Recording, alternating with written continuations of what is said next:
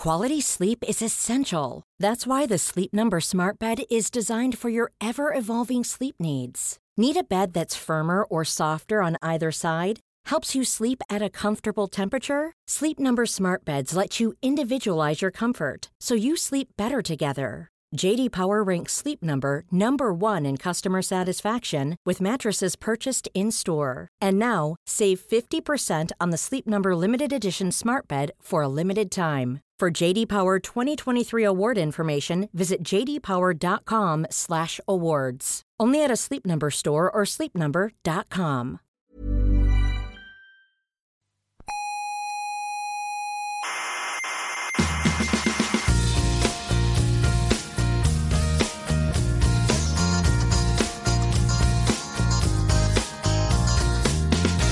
Aquí comienza Coffee Break. Eso es el, el programa ese que hablan del universo y esas cosas, ¿no? Eh, exactamente, es un- una tertulia de científicos. Ya, científico. Y habrán, habrán estudiado en Harvard, seguro, ¿no?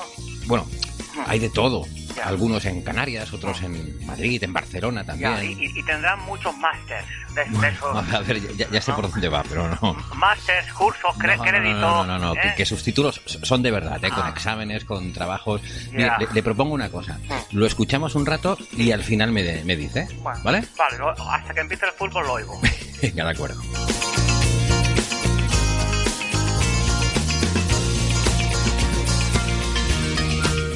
Saludos, como cada semana sean bienvenidos a nuestra tertulia sobre la actualidad de la ciencia.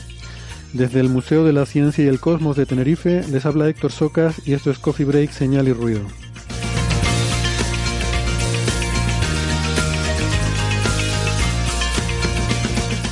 En el menú de, hoy eh, hablaremos sobre Marte, pero no de las misiones que tenemos allí, sino de otro tema un poco diferente y es eh, los hielos del Polo Norte. Y también tendremos el anuncio de ayer de los resultados del experimento G-2 en Fermilab, porque apuntan a física nueva más allá del modelo estándar. Y no sé si han visto esos titulares sobre una medusa cósmica que emite señales de radio. Bueno, pues vamos a ver de qué va eso. Y por último, en la sección más lúdica, eh, vamos a repasar algunos de esos papers del 1 de abril. Ya saben que son esos artículos de broma que se publican en lo que sería el equivalente anglosajón de nuestro Día de los Inocentes.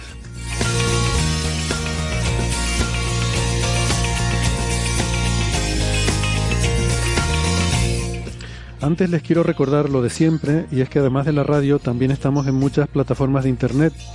Por ejemplo en Evox, en Spotify, en Google Podcast, en Apple Podcast, en TuneIn, en Lecton y en Amazon Music. No dejen de suscribirse, que no les cuesta nada y así no se pierden ningún episodio. Nuestra página web es señalirruido.com, con ñ y todo junto, señalirruido.com y en esa página web pueden encontrar todos los audios de los episodios anteriores y también la información para encontrarnos en redes sociales. Estamos en Facebook, en Twitter y en Instagram. Y en Facebook está el Club de Fans. Pueden contactar con nosotros a través de las redes sociales para dejarnos sus preguntas, sus comentarios, sus críticas o también nos pueden escribir a la dirección de correo oyentes arroba señalirruido.com.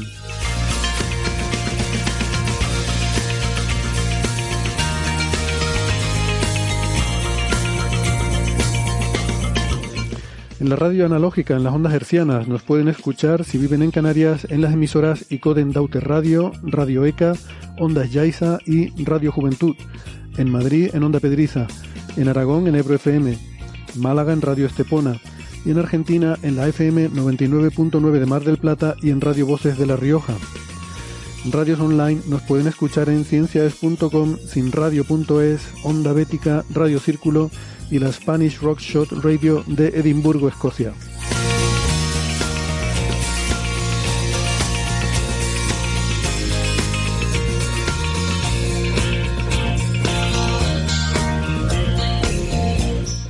Con tertulios para el episodio de hoy empezamos las presentaciones por Sara Robisco en Madrid. Hola Sara, ¿cómo estás? Hola a todos. Nada, muy bien, aquí en Madrid. Sara es ingeniera informática, es arroba sararc83 en Twitter y tiene un blog que se llama Viajando con Ciencia que es muy recomendable. En el hemisferio sur está eh, nuestro amigo Ángel López Sánchez. Hola Ángel, ¿cómo estás? Hola, ¿qué tal? Eh, muy buenas tardes, noches, días, pero lo que sea para cada uno de vosotros. Muy bien, pues encantado de poder participar con vosotros a una hora que no es ni madrugada. Bienvenido Ángel. Ángel es doctor en ciencias físicas, es investigador del Australian Astronomical Optics y la Universidad de Macquarie. Es eh, arroba el lobo rayado en Twitter, con subguiones el subguión lobo subguión rayado. Em, en Buenos Aires, también el hemisferio sur, tenemos a Gastón Giribet. Hola Gastón, ¿cómo estás? Giribet. Hola, ¿cómo están todas y todos? Gracias por la invitación. Eh, Gastón es profesor de física en la Universidad de Buenos Aires, es doctor en ciencias físicas y en Twitter es arroba Gastón Giribet. En Málaga tenemos a Francis Villatoro. Hola Francis, ¿cómo estás? Pues muy bien, aquí estamos en Málaga hoy con un día un poco nublado y con ganas de, de caer alguna gotita que seguramente caerá, pero bueno, por lo demás, muy bien. Francis es eh, licenciado en física, en, eh, informática y doctor en matemáticas y es eh, arroba emulenews en Twitter, es profesor en la Universidad de Málaga. Bien, hechas las presentaciones, estamos en el episodio 314 y me hacía notar Sara, que a mí se me había pasado el detalle, que es un poco el episodio pi. Epigrama. sí. Y bueno, eh, digamos que redondeando a dos decimales quizás, pero pero no está mal. Es una pena que no coincidiera, tampoco, tampoco se fue tanto, pero que no hubiera coincidido con el 14 de marzo, ¿no? que es el Día Internacional de las Matemáticas, precisamente también por esa coincidencia de el 314. que ahora que lo pienso, nos desviamos menos de un mes de ese día. Mm. Vaya. la probabilidad es de menos de una entre doce de que eso haya sido una casualidad. Quiero decir que, estamos, no sé, es intrigante, ¿no? Sí, hemos intentado ir a la fino, pero se nos ha ido, se nos ha ido un poco. La barra de error era muy grande. Mm. Bueno, Vamos con, con temas eh, para hoy. Tenemos varias cosas, ¿no? Y podemos empezar por un tema de geología, que como les decía, pues con Marte estamos todos muy pendientes, pues de la de las misiones que tenemos allí, de los orbitadores, de los rovers, están los chinos en órbita, la NASA, pues tenemos ahí la, la Perseverance en, en Marte, y hemos estado hablando mucho, ahora se está hablando también del el próximo vuelo de ese, ese pequeño helicóptero o ese dron, el, el Ingenuity, y, pero no vamos a hablar de eso, sino de un artículo que ha salido publicado en eh, la revista Scientific Reports de Nature y que tiene que ver con eh, unas estructuras geológicas en el polo norte de Marte, que quizás Sara nos pueda contar un poco eh, de qué va el tema.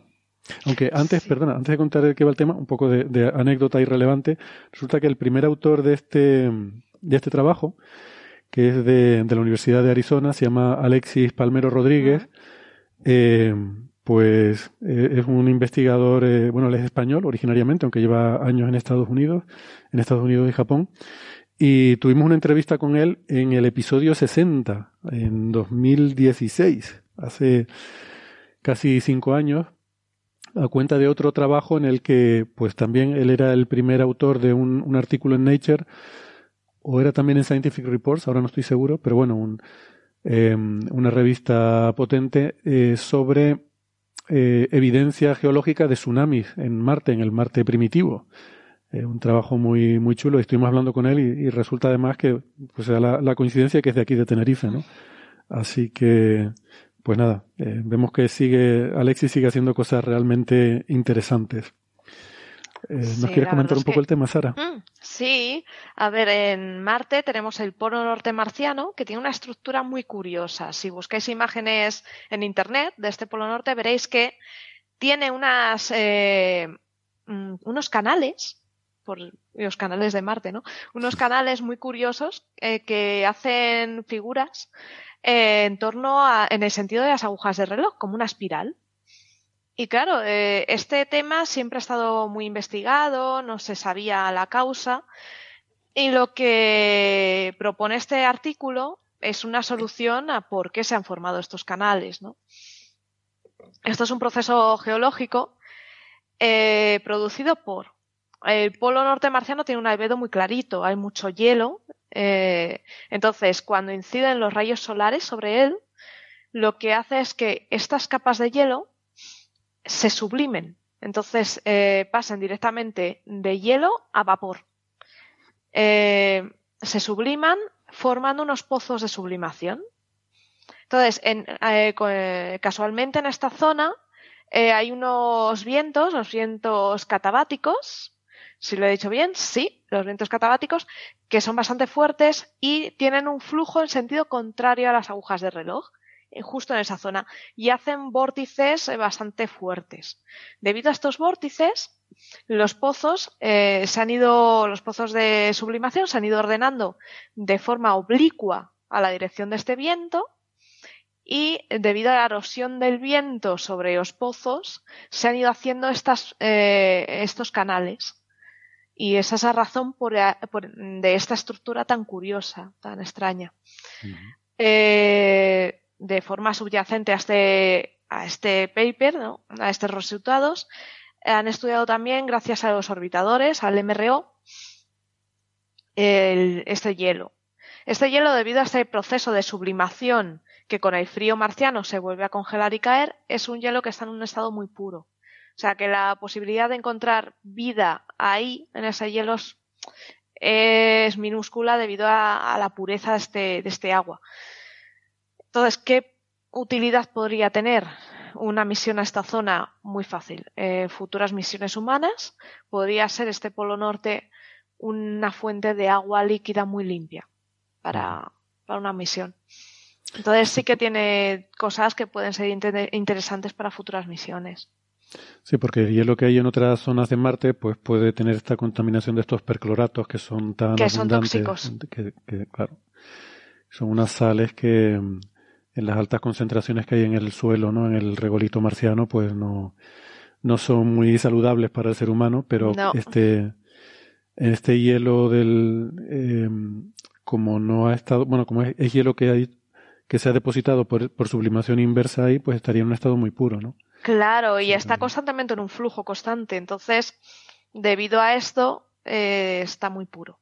Luego, otra cosa también interesante para hacer una misión ahí es que estos canales que se han ido excavando tienen una profundidad bastante grande. Esto que nos deja un registro de las capas, no solo de hielo, que son bastante gruesas, tenemos hasta cientos de metros de hielo, sino también de capas de tierra.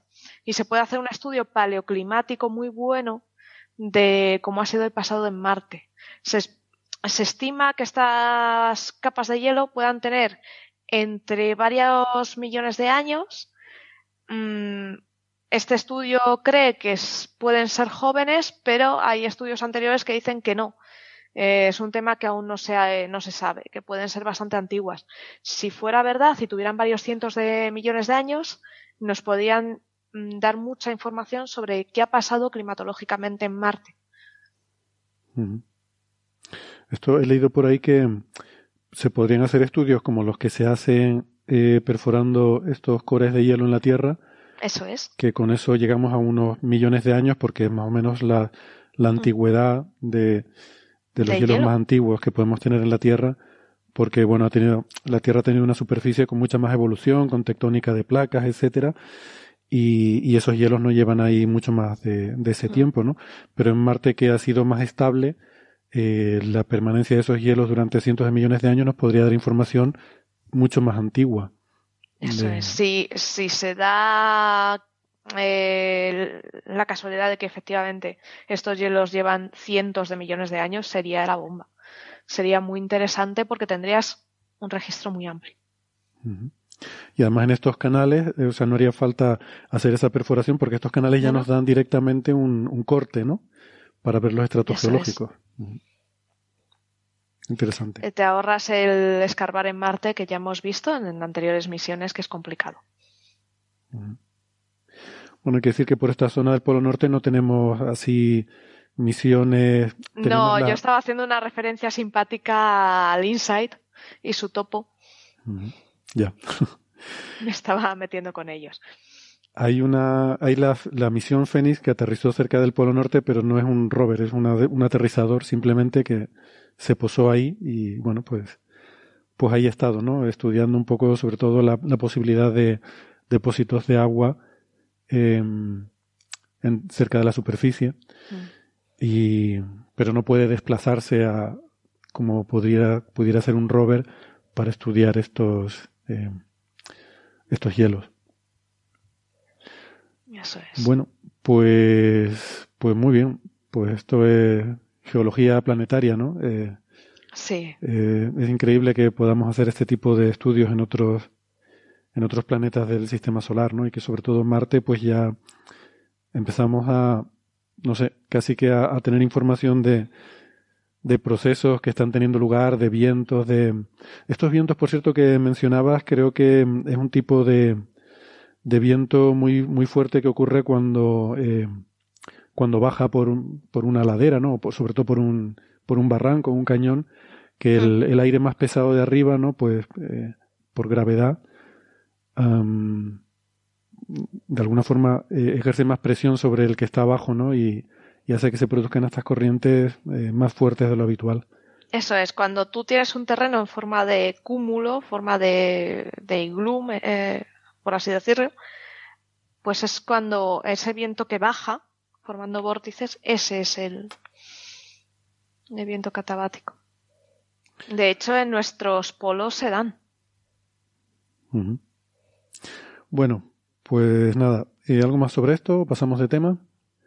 Si quieren, eh, vamos más. entonces con el siguiente tema, que, que fue, que es probablemente una de las cosas de las que más se va a hablar estos días, porque ayer se anunciaron los resultados del experimento eh, Muon G-2 en, en el laboratorio Fermilab de física de partículas.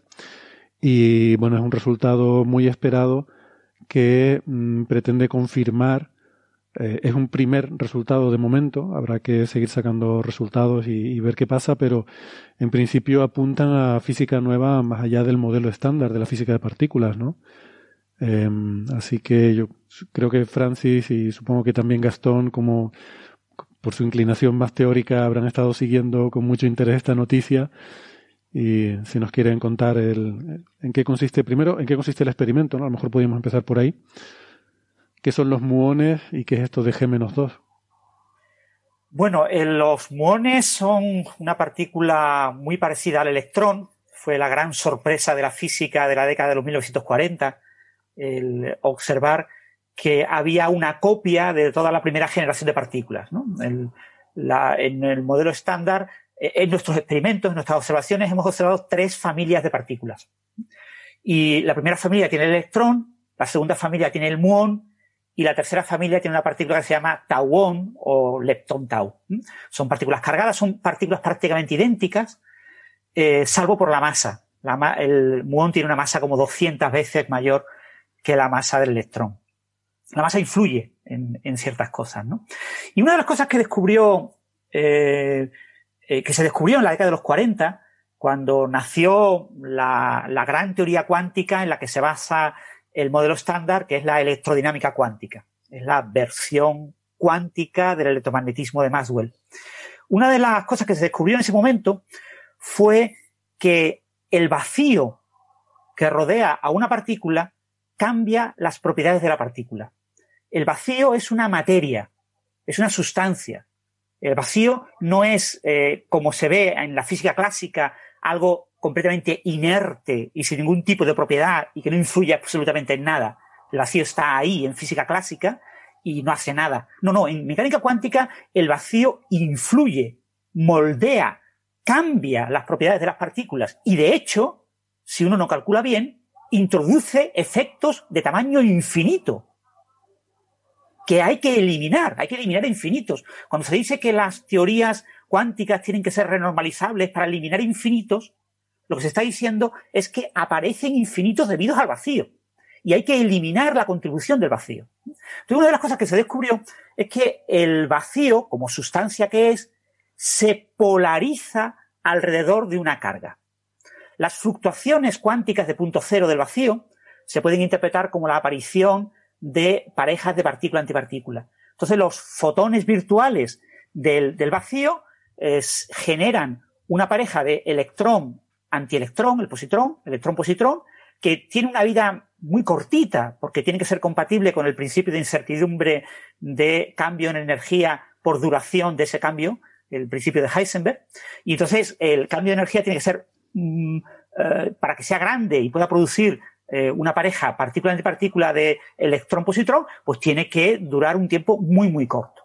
Pero como tenemos una carga, alrededor de una carga eléctrica negativa, como es un muón como es un electrón, eh, con preferencia, esas parejitas de eh, positrón-electrón tienen el positrón apuntando a la dirección de la carga negativa. ¿Vale? Es decir, el vacío está polarizado de manera preferente.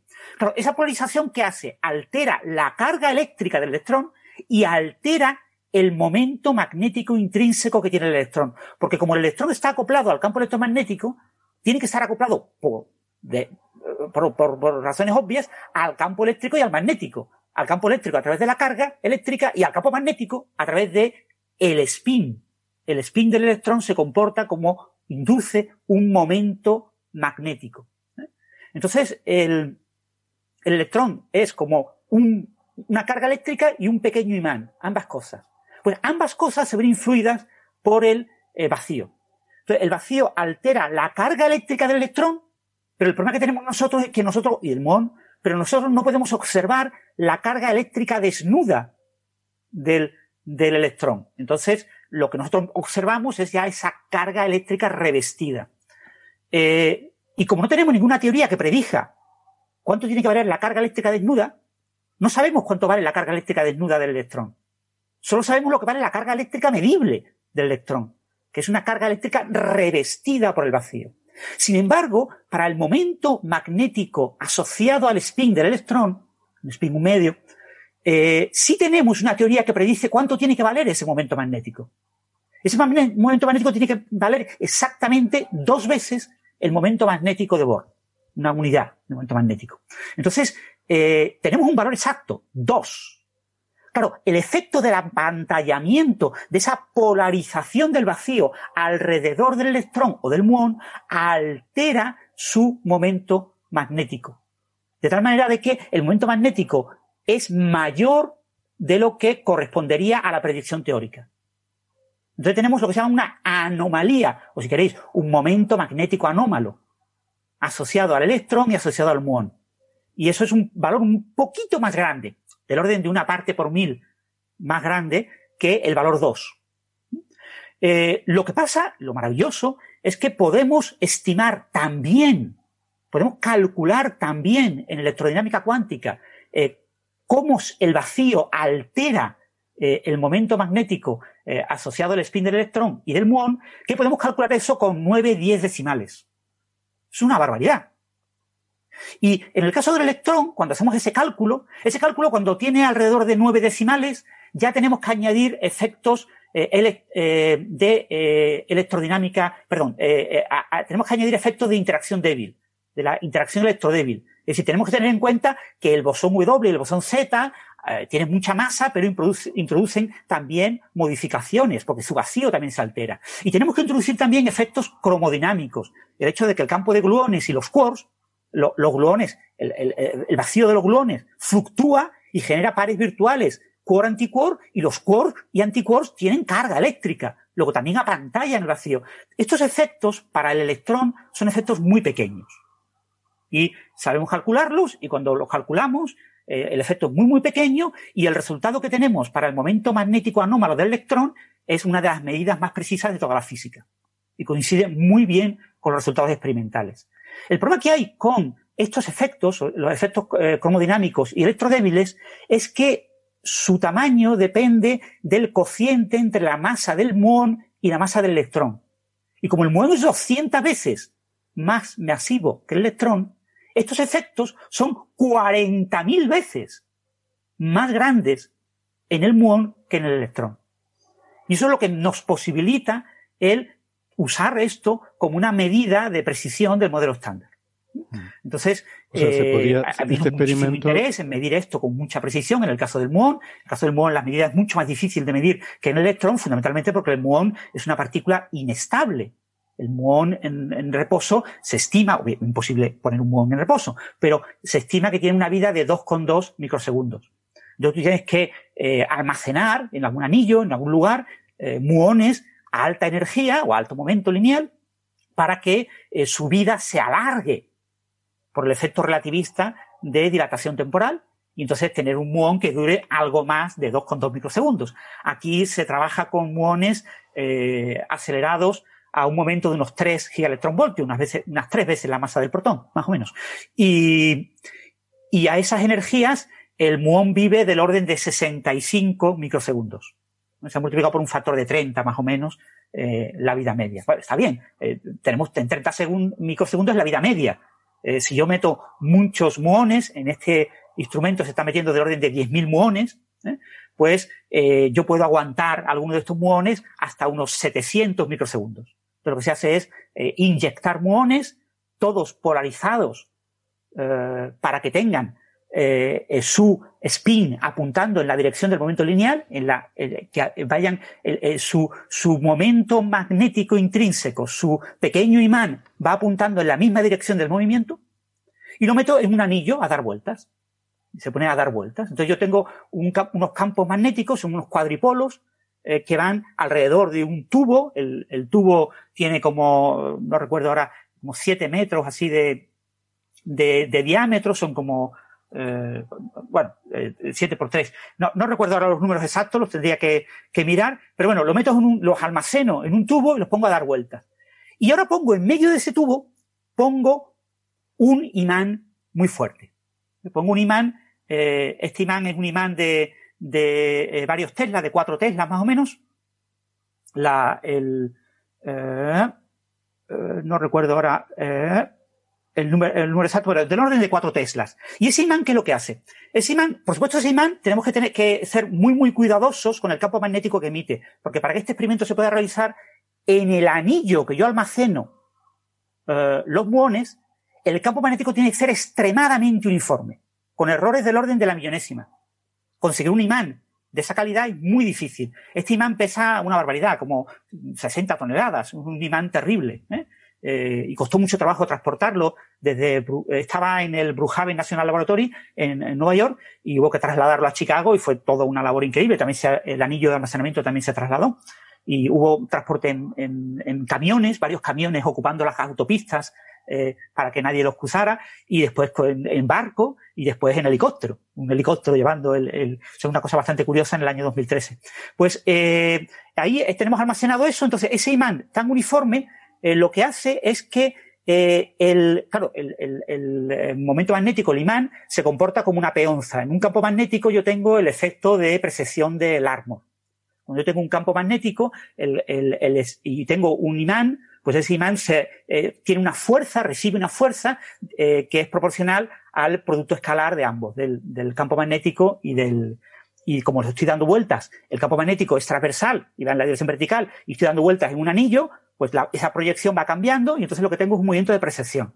Por supuesto, la precesión del Armor es eh, clásica, no es relativista, hay que incluir una corrección relativista, ¿no? Tienes que incluir la precesión de Zomas, ¿no? Pero bueno, eso es fácil de calcular. Entonces tú calculas y entonces lo que tú sabes es que cuando esté dando esos muones la vuelta alrededor del anillo, van a oscilar a cierto ritmo su spin. Va a ser una precesión, como un trompo que lo pongo a bailar y cuando mm, bailo el trompo, el trompo no está completamente derecho, sino que está con un cierto ángulo y está como dando vueltas. Su eje de giro no es completamente vertical, sino que tiene un cierto ángulo. Pues eh, ese ángulo de precesión, que aquí corresponde, pues eh, no recuerdo, eran como 17 vueltas completas al anillo para que se retorne a la posición original del spin, pues eh, sabemos predecirlo muy bien en función de ese momento magnético anómalo. Es decir, depende del, del imán, del tamaño del momento magnético del muón comparado con el, campo que yo estoy poniendo. Entonces, si ese campo, ese momento magnético no es exactamente 2, sino es un poquillo más grande, yo puedo utilizar esta precesión, este movimiento, para observar este eh, valor y calcularlo. ¿Cómo lo observo? Pues obviamente mm, tengo que observarlo a través de algo que yo pueda medir. Y lo que yo puedo medir es que como los muones se desintegran, los muones preferentes, prácticamente el 100% de los muones se desintegran en un positrón, en un eh, neutrino electrónico y un antineutrino muónico. Por supuesto, los neutrinos son imposibles de detectar, pero yo puedo detectar el positrón. Es muy fácil detectar el positrón. Yo tengo detectores de silicio que me permiten seguir la trayectoria del positrón, como cualquier otra partícula cargada, con bastante precisión, y puedo tener calorímetros electromagnéticos que recogen esa energía y que me permiten estimar exactamente qué energía tiene. Entonces lo que yo observo es que el espectro de energía en los calorímetros, que es una especie como de montañita, eh, tiene eh, una especie como de montaña, el pico de esa montaña depende de la dirección del spin porque estos eh, eh, positrones se emiten preferentemente en la dirección que tenga el spin, que no coincide con la dirección del movimiento, porque hemos dicho que ocurre este movimiento de percepción. Entonces, eh, cuando yo miro el espectro de energía de esos positrones, lo que observo es que en diferentes detectores colocados en diferentes lugares del anillo, el espectro es un poquito más alto, un poquito más bajo, va, oscilando.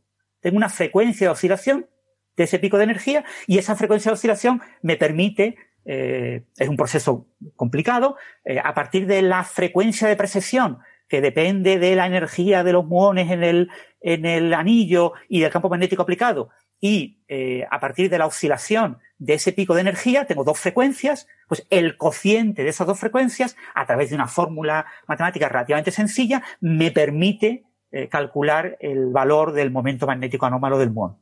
Entonces, básicamente, eso es lo que se ha hecho. Es un experimento. Es exactamente el mismo experimento que había en el BNL, en el Brookhaven National Laboratory, eh, cerca de Nueva York. Eh, eh, lo que pasa es que este experimento se trasladó porque en el Fermilab se podía aumentar la precisión del mismo experimento. Entonces, hay otro experimento en curso, lo que pasa es que todavía está, digamos, en proceso de fabricación, en el J-Park, eso es en California, eh, que eh, va a, a, hacer lo mismo, pero con otro método distinto. Pero empezará a tomar datos como en 2024, 2025, con lo que habrá un resultado como en 2028 o por ahí. Entonces, por ahora, eh, lo que tenemos es repetir un mismo experimento, pero por supuesto con muchísimas ventajas técnicas. Medir la uniformidad del campo magnético, que se utilizan tecnología NMR de resonancia magnética nuclear, eh, una especie de bolas de agua que se ponen y, se mide en los protones dentro de esas bolas de agua. Es también algo bastante novedoso en este experimento. O sea, este experimento tiene muchas novedades y muchos avances respecto a lo que se eh, era la versión original del BNL. Pero, eh, claro, no se sabía si el resultado que iba a dar era compatible con el anterior o no. Y se ha observado que es perfectamente compatible. La desviación respecto al anterior es menor de una sigma. Y, este experimento sigue mostrando la misma anomalía. Es decir, la predicción teórica de consenso. Repito, de consenso, porque estimar este tipo de cosas es muy difícil por la contribución cromodinámica. La contribución del vacío de los gluones y de los quarks es extremadamente difícil de calcular para un proceso que ocurre a energías muy bajas, porque la constante de acoplamiento pues eh, es muy grande y entonces no puede utilizar técnicas de carácter perturbativo. Eh, eso complica muchísimo la estimación y hay muchas estimaciones en curso. Pero la estimación de consenso que se publicó en un workshop en junio del año pasado, respecto a esa estimación hay una desviación de 3,3 sigmas. Como ya había una desviación de 3,7 sigmas, al combinar las dos, tengo una desviación de 4,2 sigmas. 4,2 sigmas es una barbaridad. Pero, repito, aquí el gran problema es que la, el cálculo teórico de esta magnitud no es limpio. Es un cálculo teórico muy sucio, porque la contribución clave, que es la contribución cromodinámica, que es lo que realmente estamos explorando, eh, porque la contribución electrodinámica es muy fácil de calcular, entre comillas, sabemos hacerlo en los últimos 40 años, se ha logrado llegar hasta 5 loops, por ejemplo, en el cálculo de la contribución para el electrón, pero la, y la contribución electrodébil también es fácil de calcular, eh, porque los bosones son muy pesados y la contribución es fácil, pero la contribución cromodinámica es extremadamente difícil de estimar. Y eh, hay importantes desviaciones entre diferentes estimaciones. Entonces, ahora mismo, ¿dónde está el foco? El foco está, obviamente, en calcular mejor la estimación teórica. Es decir, ahora tenemos que dedicar mucha inversión de tiempo de expertos, sobre todo en economía cuántica, en el retículo, para que estimen y para que comprueben y, se garantice que la estimación teórica de consenso de la contribución cromodinámica es la correcta. Mm. Ya se han publicado varios artículos dudando de ello, de eso. Lo que pasa es que hay gente que duda de esos artículos, claro, porque una cosa es tener un consenso después de... Mm, esto ha avanzado muchísimo. Hay que recordar que la, lo que midió eh, BNL en el año 2001 tenía como 2,5 sigmas. Y sin tocar nada del resultado experimental, ahora sabemos que tiene 3,7 sigmas. ¿Por qué? Porque ha mejorado la estimación teórica. La reducción de la incertidumbre la estimación teórica ha incrementado la eh, significación estadística de la desviación del resultado de 2001. Entonces, el nuevo resultado es muy relevante y, por supuesto, va a generar, ahora lo comentará Gastón, un boom infinito de papers en Archive, porque esto va a generar, esta es una desviación tremenda, más de cuatro sigmas, y, pero ya repito, la clave del asunto es que no tenemos ni idea si es verdadera o no. Porque puede pasar como pasó con el problema del rayo del protón. El rayo del protón, las medidas con muones dieron un valor más pequeño del esperado, se pensaba que eso tenía que ser nueva física y lo que se descubrió es que no, es que ese valor es el correcto. El valor correcto era el, que se estaba desviando y todos los anteriores estaban mal calculados. Cuando se repitieron los experimentos anteriores eh, y, se y se realizaron datos, se vio que todos coincidían con el nuevo valor. Entonces, puede que esté pasando eso, que el valor eh, teórico de consenso no es el valor teórico correcto. Y que el valor teórico correcto corresponda a lo que miden los experimentos. Y eso lo sabremos probablemente pues, en cinco años o algo así. O sea, eh, así que vamos a tener cuatro o cinco años de, mucha actividad teórica. Vale, entonces antes de, preguntarle a Gastón, déjame ver si he entendido eh, eh, todo lo que, porque han sido muchas cosas, ¿no? Lo que has contado. Y entonces un resumen sería que esto es una especie de repetición de un experimento que se había hecho primero en el Brookhaven National Laboratory, que se llevó a Fermilab en Chicago para continuar allí para hacer sucesivos runs y hacer y mejorar la estadística. Y el experimento consiste en medir básicamente el momento magnético del muón, que es el, el momento magnético es como, como si fuera, como si el spin actuara como un pequeño imán, y lo que se hace es que al ponerlo en un campo magnético, pues ese, pequeño imán que, que, que, está producido por el spin precesa, o sea, gira como una peonza que va girando alrededor de ese campo magnético, ¿no? Y en teoría, ese momento magnético debería ser dos veces el magnetón de Bohr, si fuera la partícula aislada, pero como no está aislada, sino que está rodeada por estas fluctuaciones del vacío cuántico, pues no es, el valor no es exactamente 2, sino es 2, un poquitito. Y ese es el valor que se ha calculado, ese 2 como un poquitito, se calcula con un cálculo muy complicado de cromodinámica cuántica, que no es del todo seguro, pero es el valor de consenso que hay. Y al hacer el experimento salió un valor que era 2, un poquitito, pero un poquitito, un poquito diferente del poquitito calculado. Y esa diferencia era de 3 y pico sigmas, y ahora con esta nueva edición del experimento se ha confirmado de nuevo una desviación de esos tres y pico sigma, con lo cual ya nos ponen unas cuatro sigmas. Para decir que hemos descubierto física nueva, habría que llegar a cinco sigmas en eh, sucesivas recogidas de datos. Pero claro, estaría la duda de si realmente lo que está mal es el cálculo teórico, que a lo mejor no es física nueva, sino física actual, pero que el cálculo ya que hacerlo mejor. Sería un poco así el, el asunto. Exactamente, para cuantificar, si queréis, para que los oyentes tengan un poco la idea. El cálculo teórico es 2.002331 83.6.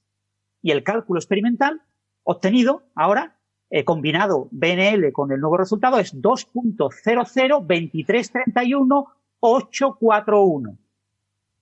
Antes dije 836, ahora es 841. Es decir, mm. son una diferencia muy, muy pequeña.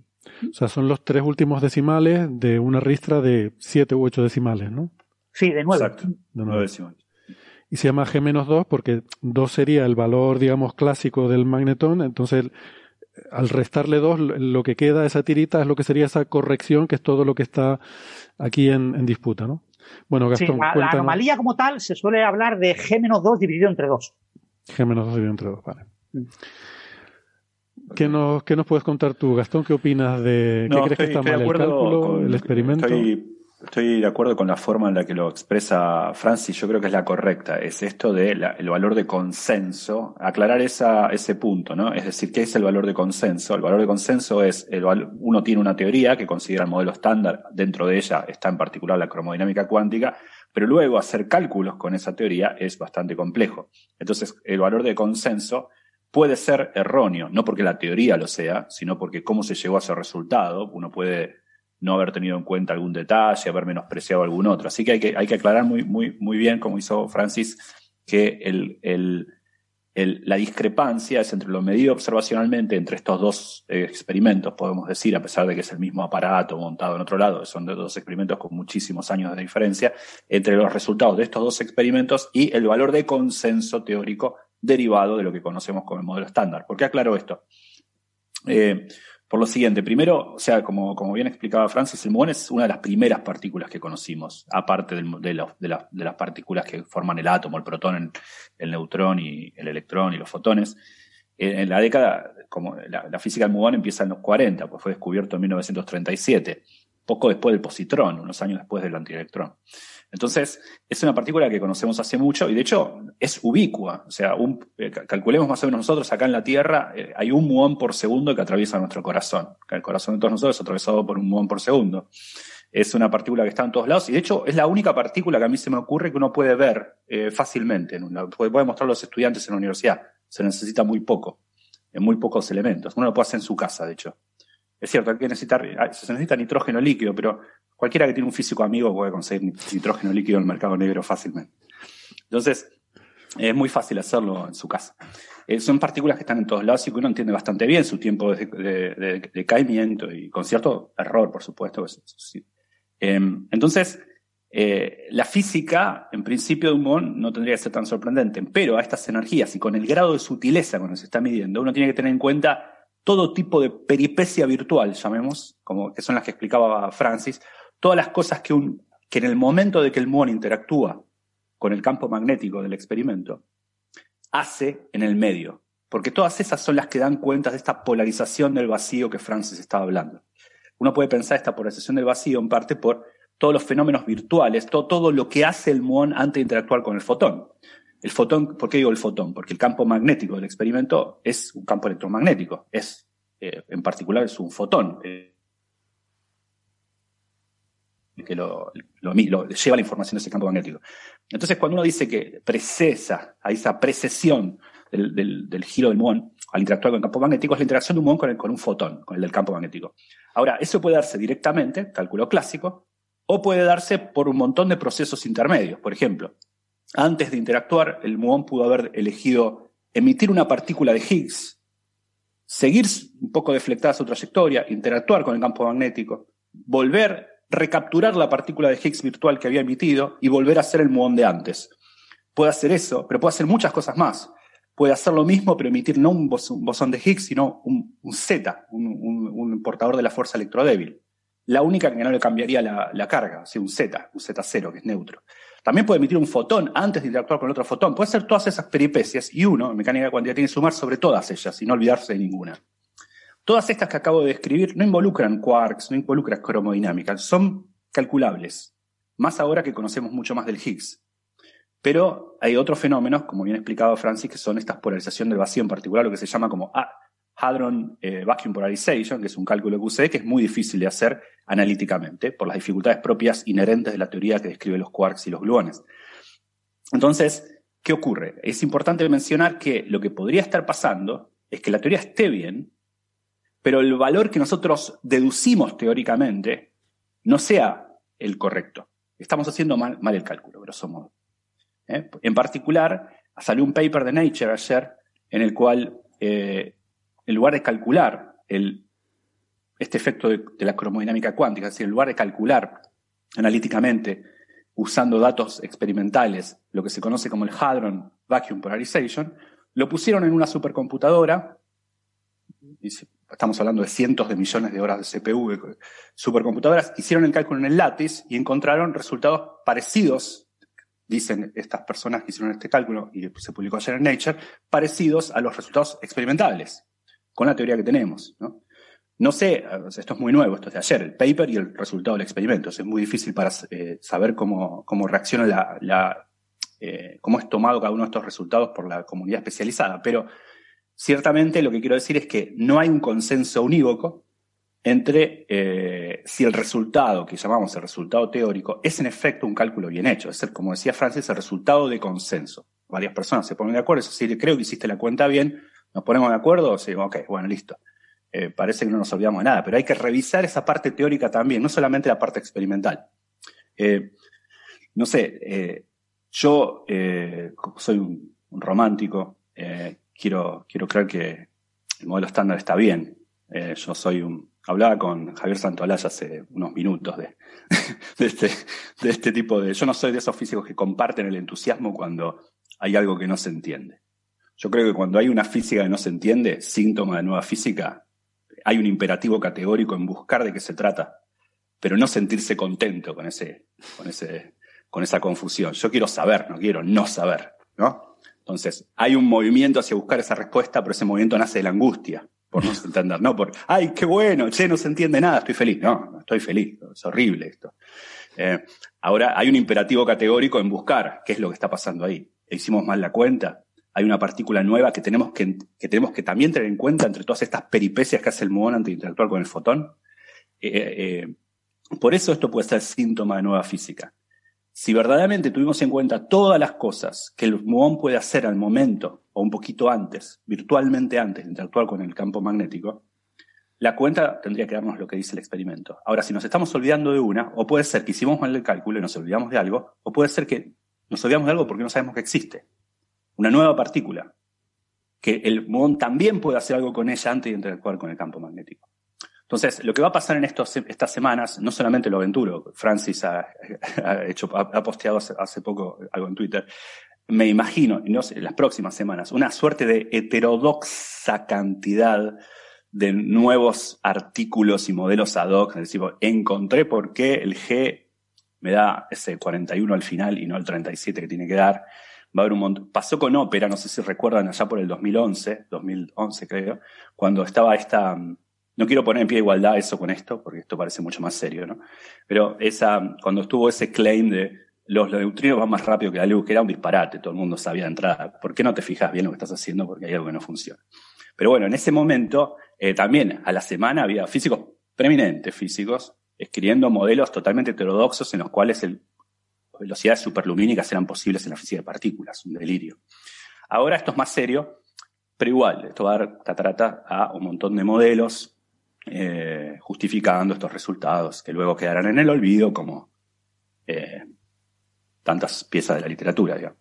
Em, pero bueno, eh, sí, yo creo que va a haber, es, es un terreno fértil para la fenomenología de la más especulativa, porque como digo, este resultado depende de qué pudo haber hecho el muón antes de interactuar con el fotón que porta ese campo magnético al experimento.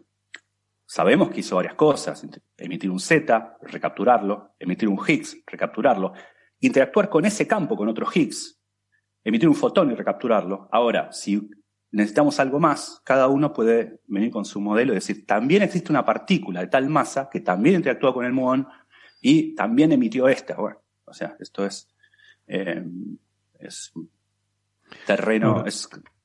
A mí, desde el punto de vista filosófico, me empieza a generar cierto problema el que tengamos estas teorías. Vamos a ver, una teoría supuestamente es algo que nos permite calcular y hacer una predicción de cuál va a ser el resultado de un experimento. Eh, empezamos a estar en una situación en la que nuestras teorías son tan complicadas, o sea, son tan complicadas.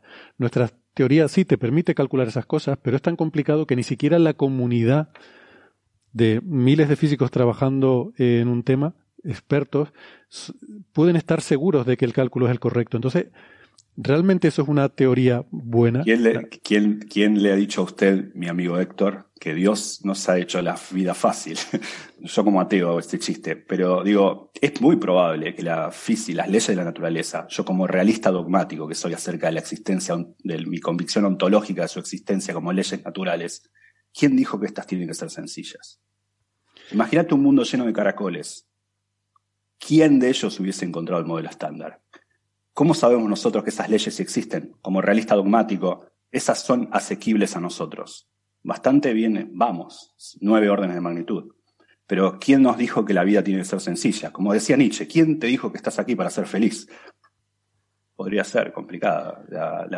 no, no, veo ningún problema filosófico yo en que las leyes de la naturaleza, como realista dogmático, eh, que las leyes de la naturaleza se nos descubran difíciles a nosotros. Sí, pero fíjate que no, ni siquiera estoy diciendo eso, estoy yendo desde una definición más pragmática de lo que es una teoría, como simplemente algo que te permita calcular cosas, independientemente de que eso sea la realidad o no, eh, independientemente de que nuestra capacidad de entender la realidad pueda, pueda no, no ser suficiente, ¿no?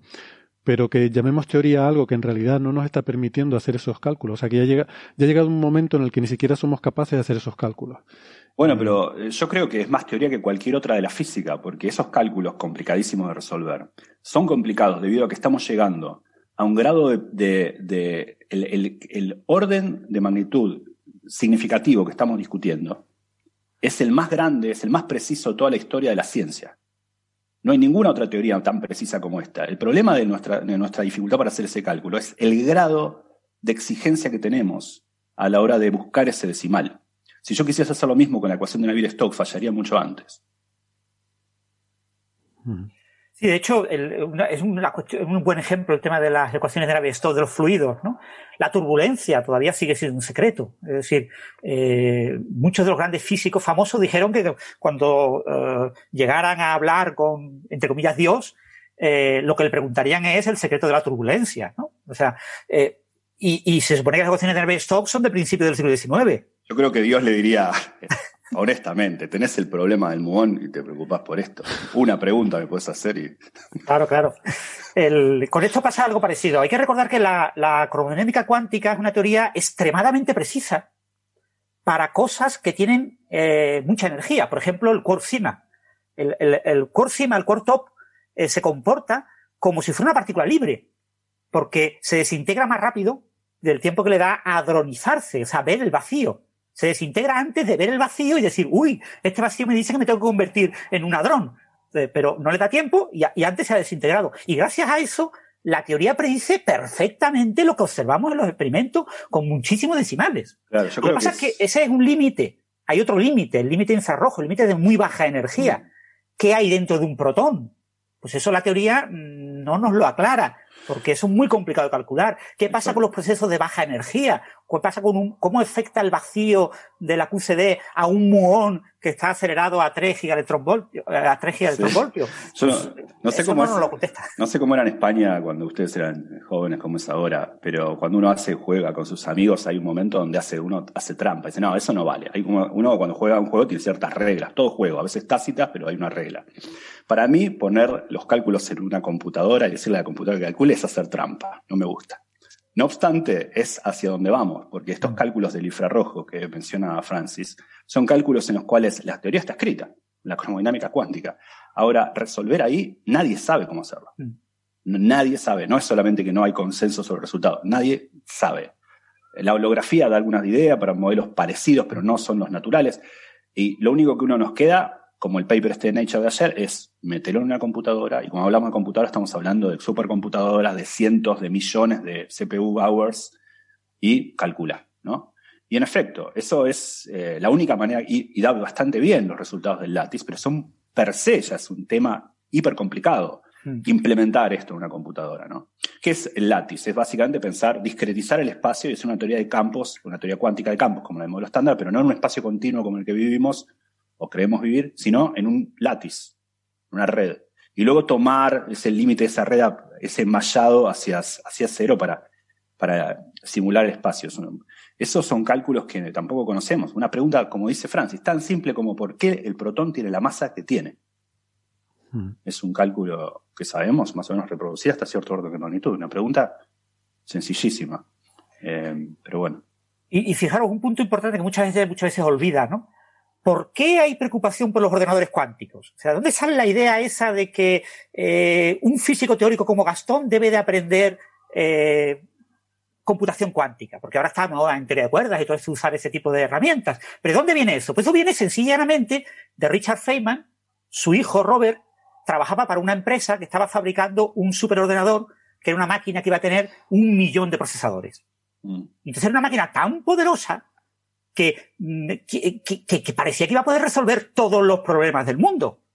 Entonces, dice, pues voy a preguntarle a mi padre a ver si eh, Richard Feynman se le ocurre eh, algún problema de verente difícil que merezca la pena dedicar la máquina a ese problema. Y entonces Richard dijo, oh, ningún problema.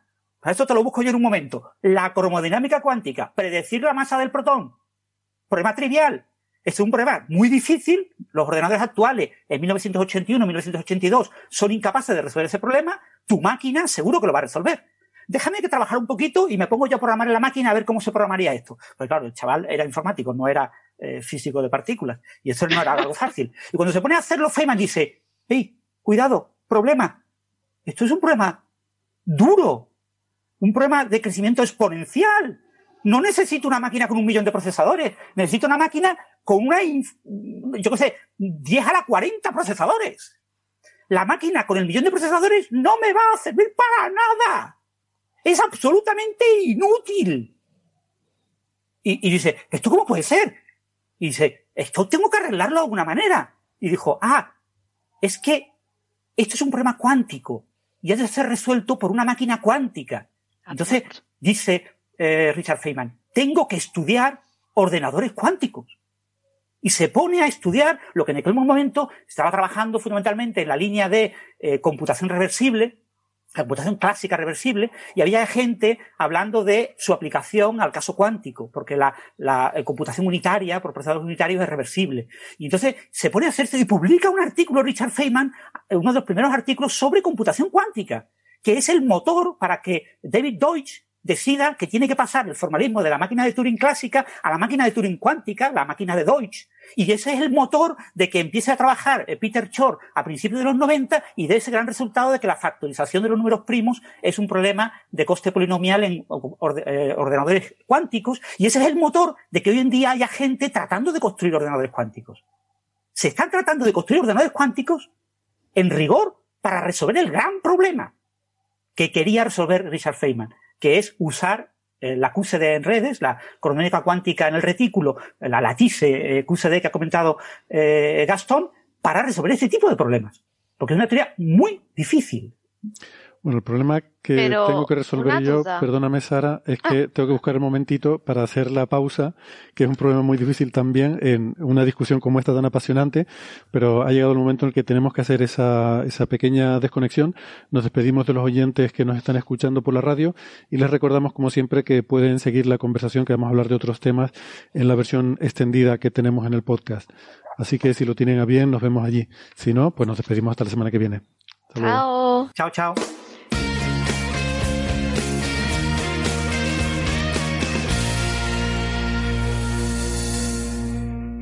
Muy bien, gracias por seguirnos acompañando. Eh, despedimos a Sara en este momento que se nos, tenía que dejar porque le toca incorporarse al trabajo. Y seguimos entonces con nuestra conversación. Eh, no sé si querían añadir algo más a esto del experimento de G-2. Supongo que iremos viendo qué, qué, pasa en el futuro, pero habrá que esperar a nuevos experimentos en cualquier caso para, para ver cómo va convergiendo el, el dato final, ¿no? Y ver si se avanza algo en, eh, pues si, si, hay que corregir ese cálculo teórico. Eh, sí, si me permites, un, eh, quizás lo más importante. Eh, se ha publicado ayer los resultados de las primeras semanas de estudio del experimento. Esto es un experimento que son unas 15 semanas, que son datos del año 2018. Ya se han obtenido, es el RAN 1. El RAN 2, que son datos de 2019, ya ha sido obtenido esos datos y el, el RAN 3 está en curso. Son datos de 2020-2021 por el tema de la, de la pandemia. Se ha retrasado. Entonces, ahora mismo se están analizando los datos de 2019. Con lo que eso es posible que se publique el año que viene. Tendremos el RAN 2 y esto cambiará un poquito, mejorará un poquito eso. Los, eh, eh, se han prometido cinco RANs, cinco tomas de datos. Estamos en la tercera que está en curso y está acabando. Entonces, eh, habrá un RAN 4 y un RAN 5. Eh, cuando se acumule todos los cinco RANs, todos los datos, se espera que el error se, se reduzca en un factor de cuatro. O sea, que no va a cambiar mucho las cosas. Corregime si me equivoco, pero es, están, los datos que estaban, que dieron a conocer ahora son de eh, los, del 2018. Sí, solo 2018. Ah. Solo 2018. ¿Mm? Eh, esto es un proceso en el que van inyectando muones, entonces es un proceso que puede ser relativamente rápido, pero eh, que requiere una, una, preparación previa, ¿no? De, de, hay una serie de medidas, digamos, de que todo está perfecto para poder inyectar los muones. Yo inyecto los muones, el experimento dura menos de un segundo cada, cada inyección, pues son 700 microsegundos. Ya, es una cosa muy corta. Entonces yo inyecto menos de un segundo, después vuelvo a inyectar, pero en, en, entre inyectar y volver a inyectar tengo que hacer una serie de medidas de control de que todo está bien. Entonces eso retrasa un poco el tiempo. Pero son experimentos relativamente rápidos. No es como el LHC, que, que eh, son colisiones que yo tengo que ir acumulando colisiones poco a poco, ¿no?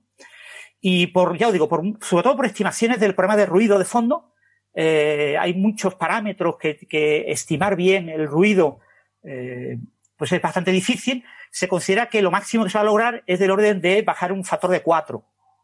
Entonces, claro, bajar un factor de 4, una eh, significación estadística que tengo a, con, el, con, el, error actual de 3,3 sigmas, me puede multiplicar pues, por el orden de 2, 3 el número de sigmas. Es decir, lo que este experimento va a obtener como mínimo son 7 sigmas. ¿Vale? Y eso lo, tendrá, lo tendremos pues, sobre el año 2025. Como mínimo, 7 sigmas. Como máximo del orden de 12 sigmas. Eh, bueno, más lo que luego por el lado teórico se pueda mejorar claro, también. ¿no? Claro, asumiendo que el, el, valor de consenso teórico se mantiene. Claro, si el valor de consenso cambia, ya todo esto cambia. Todas las sigmas cambian y todo cambia. O la, o la incertidumbre del valor de consenso, ¿no? Aunque se mantenga claro. el valor, pero a lo mejor se reduce la incertidumbre, ¿no? Mm. Vale. Bien. Eh, siguiente tema. Eh, se ha descubierto estos días y esto ha generado ciertos titulares eh, en el mundo de la astrofísica, en particular en la radioastronomía, eh, una estructura curiosa en un cúmulo de galaxias, el cúmulo Abel 2877. Ha aparecido esta estructura que, han llamado eh, bueno, el nombre USS Jellyfish. Jellyfish es medusa, por la forma que tiene la zona. Lo de USS suena un poco a nombre de barco de guerra, pero no. Es por, ahora le podemos preguntar a Ángel que nos lo explique, son las iniciales de Ultra Steep Spectrum, o sea, un espectro ultra, con una pendiente muy fuerte, ¿no? Que, que tiene que ver, Ángel, con que este tipo de emisión tiene un espectro muy peculiar, en el que las frecuencias bajas tienes emisión, pero inmediatamente cae y ya prácticamente en frecuencias un poco más altas ya no se observa nada, ¿no? Pues sí, es una, un objeto bastante llamativo, aunque me resulta más curioso, permíteme que diga desde el principio, que yo cuando leí lo de la jellyfish pensaba que eran por otro tipo de galaxia, por otro tipo de objetos, que si quiere ahora os cuento, y no en particular este, este tipo de objeto tan peculiar. Porque en verdad es, existen o se conocen otro tipo de galaxias que se llaman las galaxias eh, medusa. medusa, galaxias medusa. Sí, pero son galaxias individuales, ¿no? Pero son galaxias individuales, son una galaxia en las que se observa que una parte está, una, una parte de la galaxia está como deformada y va como perdiendo material. Y esto se suele observar o se ha visto bastante bien en, en radio. De hecho, esto en las imágenes de la, ima de, la jellyfish, de la galaxia Medusa, aparecen muy bien con, uh, cuando se mide la línea de 21 centímetros del hidrógeno atómico en algunos objetos y se creen que son consecuencias de la galaxia moviéndose en, en, un medio que cada vez va a ser más, más denso según va cayendo hacia un cúmulo o un grupo de galaxias, más, más bien un cúmulo que un grupo de galaxias, que entonces el material por, por, donde va cayendo se aplasta y lo que va detrás se va como liberando. Tiene un nombre en, en español, en inglés que yo nunca he sido capaz de traducir al español, un proceso que se llama Run Pressure Stripping, si alguien quiere intentar traducirlo, porque es que, es que no, no, no, nunca he conseguido ponerle un buen, un buen nombre de esto. El de la Pero pérdida como, por, si por empuje. La pérdida de por empuje, ¿no? Presión por empuje o algo así. Vale. Que una de, por cierto, uno de los mecanismos que siempre se habían propuesto también por los que una galaxia que no forma muchas estrellas podía empezar a formar muchas estrellas. Este mecanismo, le digo, lo conozco relativamente bien porque era el, el, el, inverso, no, era el contrario de cuando estuve estudiando sobre todo en mi tesis, intentar entender estas galaxias individuales que formaban muchas estrellas, galaxias más bien enanas, y era lo contrario de las interacciones entre galaxias, sino porque simplemente la galaxia está moviéndose en un medio y cada vez era más denso, está cayendo, y entonces pues eso provoca una especie de ondas de choque que terminan liberando parte del material y formando la, la, la formación estelar. Pero esto no es lo que está, lo que ocurre aquí. O sea, este tipo de eh, medusa USS de Ultra Steep Spectrum, lo que es llamativo primero es por ser la fuente de radio con eh, este tipo de observaciones, ¿no? De, del El espectro, vamos a ver, ¿cómo, lo comentaste tú? Lo, tú lo dijiste mejor, mejor que yo creo yo. El, cada vez más pronunciado con respecto, o sea, que, que, que, dependiendo de la frecuencia tiene una visión y esa visión se va haciendo cada vez más, más empinada en lo que es el espectro de frecuencia, de tal manera que a, lo ves relativamente bien a baja frecuencia, a alta, a, alta, a baja frecuencia y, lo, y te cuesta verlo a, baja a alta frecuencia. Una curva así, que es la que tengo delante. Y, y eso, esto, esto es importante, ¿no? Porque en, la emisión en radio la podemos clasificar en dos grandes categorías. La emisión térmica, que sería consecuencia pues, de la típica de espectro negro, de, cuerpo negro, que es la que está asociada con las regiones de formación estelar, y la eh, emisión de no térmica, que es radiación sincrotrón, los electrones acelerados en campos magnéticos por distintos procesos. Entonces, pues simplemente estudiando esta pendiente, se puede ver si la fuente que estamos observando tiene una mayor contribución de, de, de, térmico, de, un proceso que están relacionados con la temperatura, por eso se llaman térmicos, a la que se encuentran, o tienen una mayor contribución de un, otro tipo de fenómenos como estos eh, radiación sincrotrón, que hace que se invierta la pendiente, o sea, la, la, estructura de como la vemos en, en, el espectro de frecuencia, y, se, y sea por, por, por algo así. En, entonces, este es un caso bastante llamativo porque este, este, cambio de la este cambio en la intensidad conforme la frecuencia es muy brusco y muy rápido de los que más se han observado. Y encima se encuentran no en un objeto en particular, quiero decir en una galaxia, sino en un grupo, en un cúmulo de galaxias, en el cúmulo de galaxias Abel 2877, que está a unos 400 mm, millones de años luz, haciendo así la cuenta mala, posiblemente sea un, un poquillo menos de 400, 380 o algo así, millones de años luz de nosotros. Y la estructura que se observa, que esto es lo segundo llamativo, es una, tiene una forma de medusa. Tiene una envoltura grande en la parte superior y como un par de tentáculos que le salen bastante largos. Y esto en radiación sincrotrón, o sea, con radiación no térmica, pues no se había visto antes. Entonces, claro, ¿de dónde viene esto? ¿Cómo se ha producido este objeto? ¿Cómo se ha producido esta radiación? ¿De dónde viene este tipo de emisión? Y eso es precisamente lo que este eh, artículo que se ha publicado, no está todavía publicado, pero sí está aceptado, no veo dónde. Em, Yo veo el borrador que pusieron en el archive pone enviado a PJ.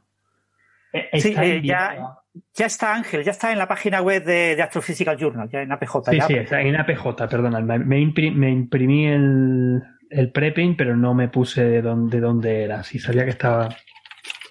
Y este está liderado por un grupo de astrofísicos mayoritariamente australianos, eh, Torrens Hodgson, eh, creo que es un estudiante, eh, pero no estoy seguro. Yo conozco a la tercera autora, Melanie Johnson Hollitt, porque precisamente las observaciones se han hecho desde aquí, desde Australia. Está usando primero el Murchison Whitefield Array, el MWA, o que es un um, radiointerferómetro de baja frecuencia.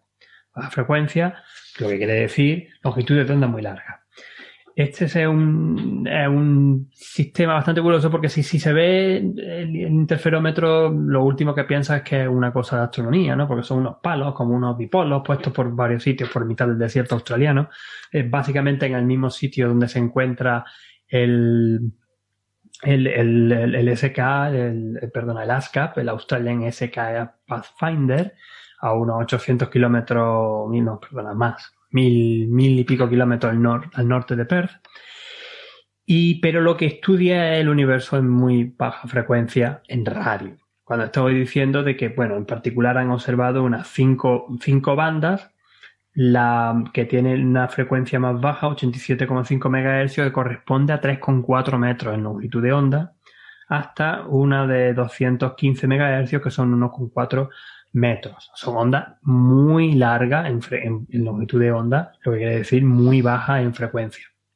y que se pueden observar bien desde la superficie de la Tierra. Y de las que, por cierto, todavía muchas cosas desconocemos, ¿eh? toda la emisión del cielo en esta frecuencia.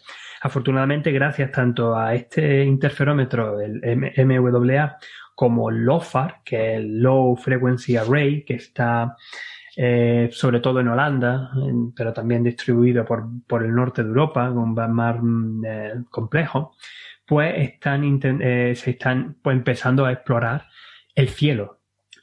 Entonces, básicamente eso es lo que, lo que ha dado pie a este tipo de, de estudios, ¿no? Este, este, esta curiosa fuente en radio que no solamente tiene eh, un, este espectro de frecuencias tan, que cae tan drástico, sino esta estructura. Mira, para los compañeros amigos de YouTube, voy a poner la imagencita por aquí, ¿no? que se ve bastante curiosa, como tiene esta parte de sombrerito aquí arriba y luego los tentáculos que aparecen. Y esto es en radio, esto es radiación, sobre todo, bueno, sobre todo, básicamente sincrotón, porque no se, no se tiene nada de, emisión térmica. Entonces, lo que estos autores han hecho que por cierto me encanta el subtítulo que le han puesto al, supongo que será una coña, que le han dejado en el preprint, que es Tut Tut All Aboard. No sé si lo habéis dado cuenta, ese es el subtítulo que tiene el paper. Supongo que porque van a cazar medusas, no lo sé. Pues eh, en este artículo, pues intentan eh, comprender un poco mejor el sistema, también complementando con observaciones con el radiointerferómetro ATCA, el Australian Telescope Compact Array, que como ya he dicho muchas veces, el, eh, bueno, el, que yo estuve trabajando hace ya unos cuantos años cuando me vine a, Australia después de terminar la tesis doctoral a trabajar en radioastronomía. Está aquí a unos 600 kilómetros al noroeste de Sydney, en, en Narrabri y esto es lo que, lo que hicieron, pues conseguir más observaciones, pero a frecuencia un poco más alta, a longitudes de onda más cortas, entre 20 centímetros y 10 centímetros en cuatro bandas.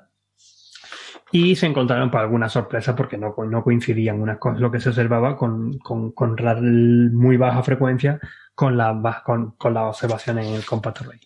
Pero bueno, en resumen, no me quiero enrollar mucho porque hay bastante detalle que, en el artículo te lo van detallando.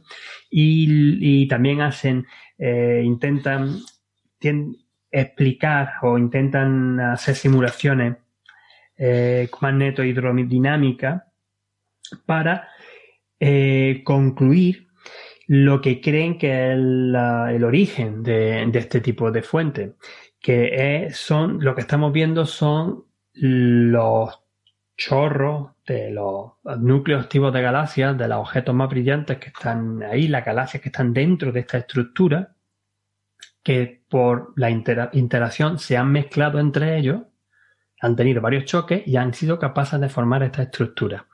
Y esto lo llegan, como digo, lo llevan medio a predecir o pues,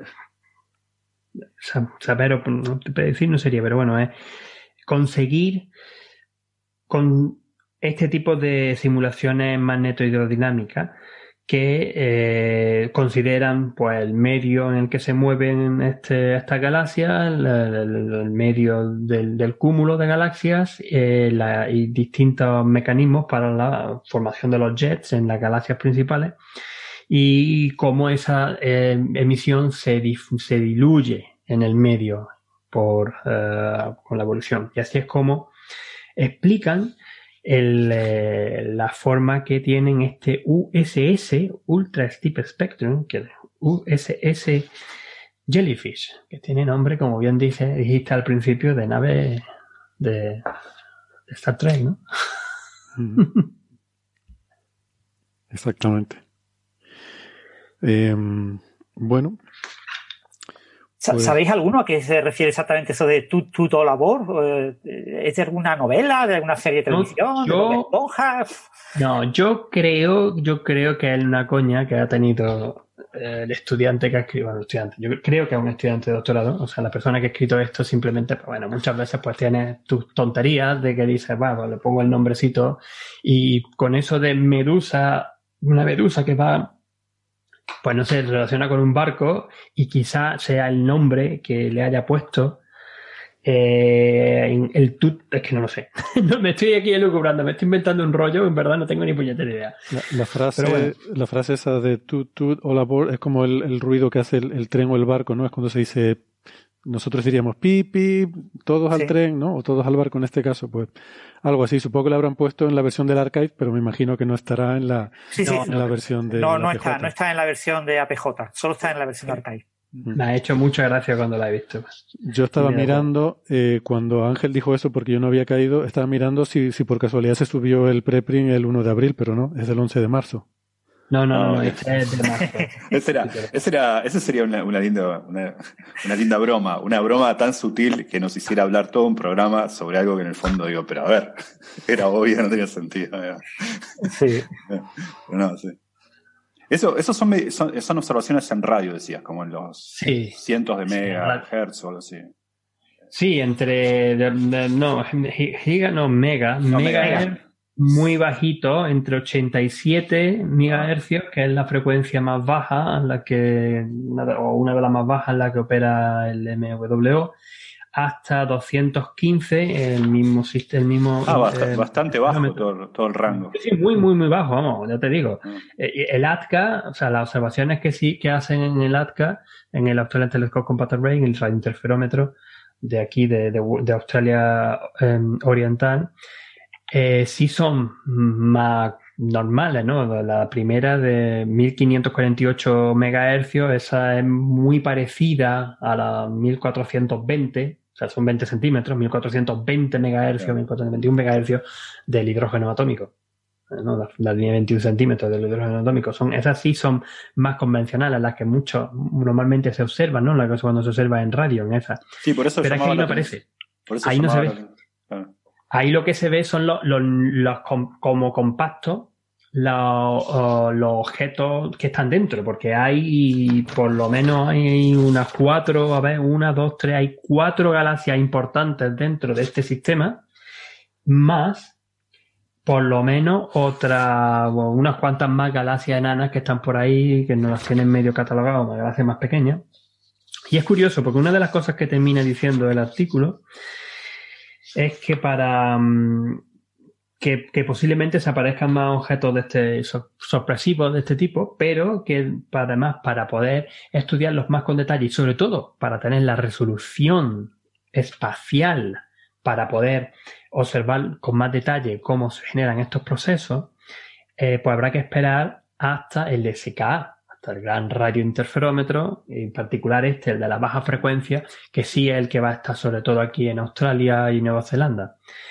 En una cosa interesante a decir y que quizá es importante eh, mencionar es que conforme menos frecuencia tenemos, más difícil es conseguir la resolución espacial. O sea, a mayor longitud de onda, es más difícil conseguir eh, resolver lo que estamos viendo. Entonces, cuando observamos a 87,5 MHz, en verdad es, una cosa que sí, tenemos cierta estructura, tenemos cierta idea, pero es que lo que sería la resolución, el equivalente, estoy mirando el mapa aquí ahora mismo, pues esto serían, eh, pues, por lo menos cuatro, tres, minutos de arco.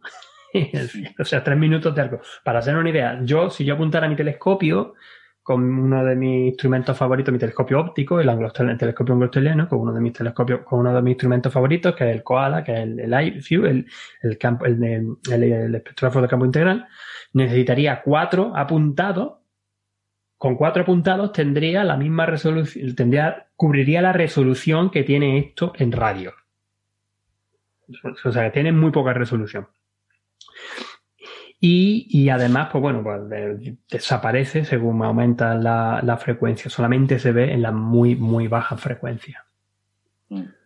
entonces está sugiriendo, Ángel, que es posible que parte de los eh, tentáculos de la de los dos tentáculos que tiene la medusa pueden ser un efecto de aliasing de, eh, debido a la falta de resolución, ¿no? Sí, de hecho, posiblemente si se observa, si se observara esto, lo que posiblemente se encontrara Hombre, se todavía se podrían encontrar eh, estructuras más rectilíneas o lo que esperaríamos de una GN voy a, voy a, voy a un momento, para responder a tu pregunta, déjame que haga un pasito para atrás. Cuando observamos eh, el núcleo activo de galaxias en radio, lo que sobre todo aparecen son los lóbulos perpendiculares al disco de acreción, que son pues, los jets que salen del agujero negro supermasivo que emiten en radio. Y estos serían ya las radiogalaxias. Como decimos, son radiogalaxias. Entonces veríamos perpendiculares con quizá uno, una acumulación en los extremos y algunas veces algunas interacciones raras con el medio y tal y cual. Y, algunos de estos son muy colimados y se ven bastante finitos, bastante finitos, tan finitos que solamente cuando llegan al final, cuando ya se encuentran con el medio intercumular quizá o el inter, eh, bueno, cambio en el medio, es cuando hay ciertos choques y se ven muy bien. Tienes que decirme si quieres que busque algo en internet. Cállate, perdón. Sí, sí, ha creído que le estaba preguntando algo. Perdón. Estas cosas pasan menos más que. Esto va para, la, eh, va para la cortina del programa en algún episodio futuro. es verdad. Qué susto, pero me da un buen susto el relojito. En fin, eh, a lo que iba. Entonces, eh, posiblemente, si, respondiendo a tu pregunta, Francis, si aumentáramos la resolución espacial, quizá aparecen filamentos, que son consecuencias de estos jets, quizá. Pero quizá no. Quizá lo que aparecen son que se han quedado estos sistemas han, dejado algunas acumulaciones, digamos, material que está, material tampoco, pero que está emitiendo en, en el espacio intercumular, pero no están ni siquiera ya físicamente conectados ni se ven bien y se podrían ver que son como independientes. Podría ser quizá que hay uno, una cosa aquí, otra cosa por aquí y otra cosa por aquí, con tres grandes cosas aquí, ¿no? Y que no tienen por qué ser tipo medusa. Lo que pasa es que yo creo que a esta gente le llama mucho la atención de que esta imagen, que es la imagen que detectan a 118 MHz, se parece mucho a una medusa. ya está. Eh, ya está. Aunque yo insisto que normalmente en astronomía extragaláctica, cuando hablamos de galaxia medusa, no nos referimos a esto. Nos referimos a las que expliqué al principio, ¿no? que son consecuencias de otra cosa.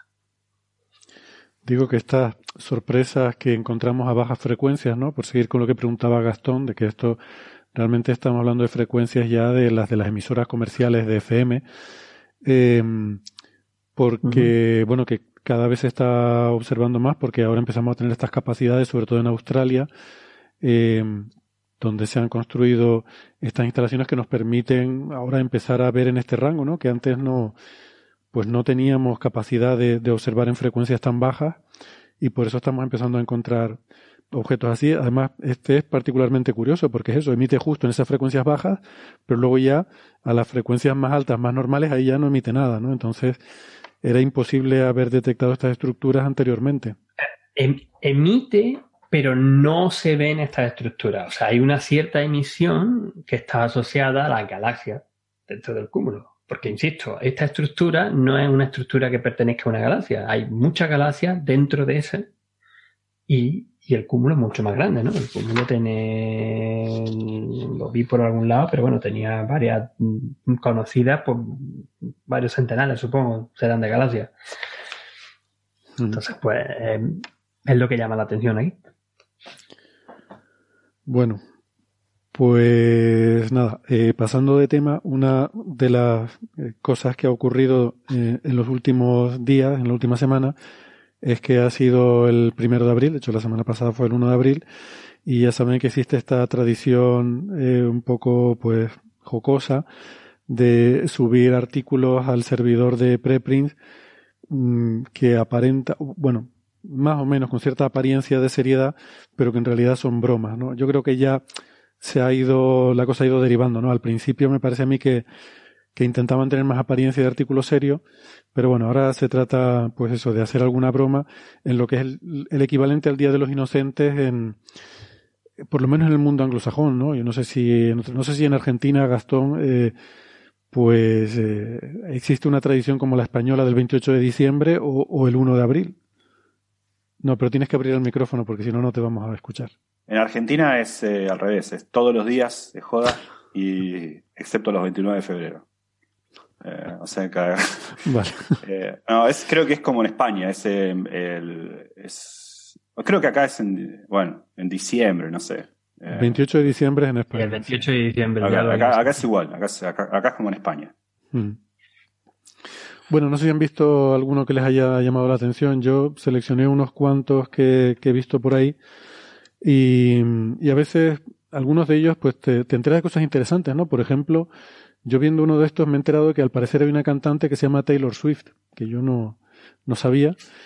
Y lo, digo en serio, no, eh, no la conozco, pero hay uno de estos artículos que parece que está bastante bien porque es de los que a mí me gusta, en el sentido que parece un artículo bastante serio. Y eh, lo que, bueno, pues supuestamente hace un análisis de las canciones de Taylor Swift y, encuentra, pues, eh, correlaciones entre el estado anímico eh, y, otros atributos emocionales y encuentra una tendencia con el tiempo, bueno, no sé. Pero parece, yo no sé si han hecho el análisis de verdad, pero por lo menos lo parece, ¿no? Da, cierta apariencia. Y este es uno de los que ha tenido así más repercusión. A, mí no me ha parecido el más interesante, pero supongo que porque se trata de, de que habla de una celebridad, pues igual por eso ha tenido más repercusión, ¿no? Em, y, si observáis, una de las figuras principales de ese artículo es una figura clásica de, del ejemplo de, de, correlación no implica causalidad. ¿no? Hay una figura, la figura 1, eh, que relaciona eh, una puntuación, un parámetro que ellos deciden para puntuar la felicidad que ofrece eh, escuchar este tipo de canciones de, de, Taylor Swift con la capacidad de relacionarte con la gente y, y ser como más abierto, más empático. Y entonces, claro, aparece una nube de puntos que prácticamente cubre todo el rectángulo. Y luego, como cubre casi todo el rectángulo, pues ponen una diagonal maravillosa. Y entonces se ve perfectamente que esto sube, ¿no? Que, que hay una correlación lineal clarísima, claro, en la, en la, en la línea porque en los puntos, los puntos están prácticamente distribuidos a ambos lados y, y, no indican ningún tipo de relación.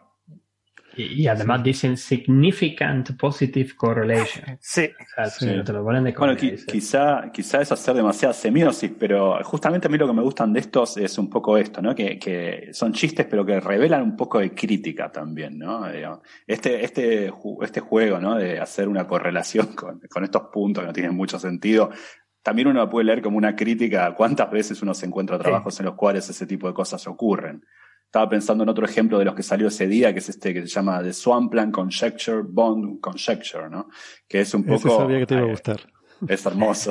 cuéntalo, cuéntalo. Es hermoso porque, porque es como que me sentí acompañado esa mañana, digamos. Eh, no, porque, bueno, para hacer un breve resumen, esta Swampland Conjecture, la conjetura del pantano, grosso modo dice eh, que hay algunas... Es lo, eh, habla, habla de la dificultad conjeturada por otros, imposibilidad pero de la dificultad de encontrar en la teoría de cuerdas soluciones que describan un universo como el que vivimos nosotros, es decir, que se expanda aceleradamente, lo que se conoce un, un universo asintóticamente de Sitter. Hay mucha gente que conjetura que esas soluciones no existen en teoría de cuerdas y dentro de esta, y hay un montón de conjeturas, porque nadie demostró eso, hay un montón de conjeturas que se llaman las conjeturas del pantano, por alguna razón que alguna vez habremos discutido grosso modo es que esas soluciones no son del paisaje de las teorías de cuerdas, sino del pantano, esas soluciones que no son falsas soluciones. Entonces hay muchos papers que salen. Perdona, Gastón, vamos a dar un pasito más atrás porque creo que eso no lo hemos explicado bien y ah, valdría la pena explicar lo del paisaje, ¿no? que es todo el conjunto de soluciones de vacío. exacto, el paisaje sería el, conjunto de soluciones, que es abrumadoramente muy grande, el conjunto de soluciones de las ecuaciones de la teoría de cuerdas, digámoslo así. Pero el conjunto de soluciones que describen diferentes universos, nosotros vivimos en uno de ellos, pero que son estables, es decir, que son verdaderas soluciones, que uno puede derivar las, una solución de la teoría de cuerdas y que son estables, ¿no? Universos que uno los perturba un poco y se deshacen, porque esos no representarían un universo físicamente razonable. Es muy difícil encontrar soluciones estables a la teoría de cuerdas. Y ciertamente ha resultado hasta el momento imposible, o bueno, hay, un debate sobre eso, hay algunas propuestas, pero digo, eh, algo en el que todos estemos de acuerdo, soluciones que describan un universo que se expande aceleradamente, como el nuestro, como el que sabemos que vivimos o creemos vivir, queremos vivir en un universo así. Entonces, hay muchas soluciones que parecen ser eso, pero que son inestables o que son eh, soluciones que parecen ser correctas a las ecuaciones, pero no son verdaderas soluciones. Ese, conjunto de falsas soluciones o de soluciones inestables se lo deja fuera del paisaje y se lo llama el pantano. Son soluciones que nos confunden, que, parecen ser soluciones pero no lo son, que son soluciones que describen universos que, son inestables, no, podemos, no podríamos vivir ahí. Es como una especie de, de trito del, calcular, ¿no? Entonces uno dice, bueno, eh, entonces hay unas conjeturas que dicen ninguna solución del verdadero paisaje describe un universo acelerado como el que vivimos. Es una conjetura, una conjetura que entre Oguri, Bafa y un montón de gente, menciono los más celebérrimos, digamos, han hecho. Y después hubo una, hay gente con contraejemplos, vos decís que eso no existe, pero acá encontré uno. Ah, entonces tengo una conjetura mejor, que es la refinada.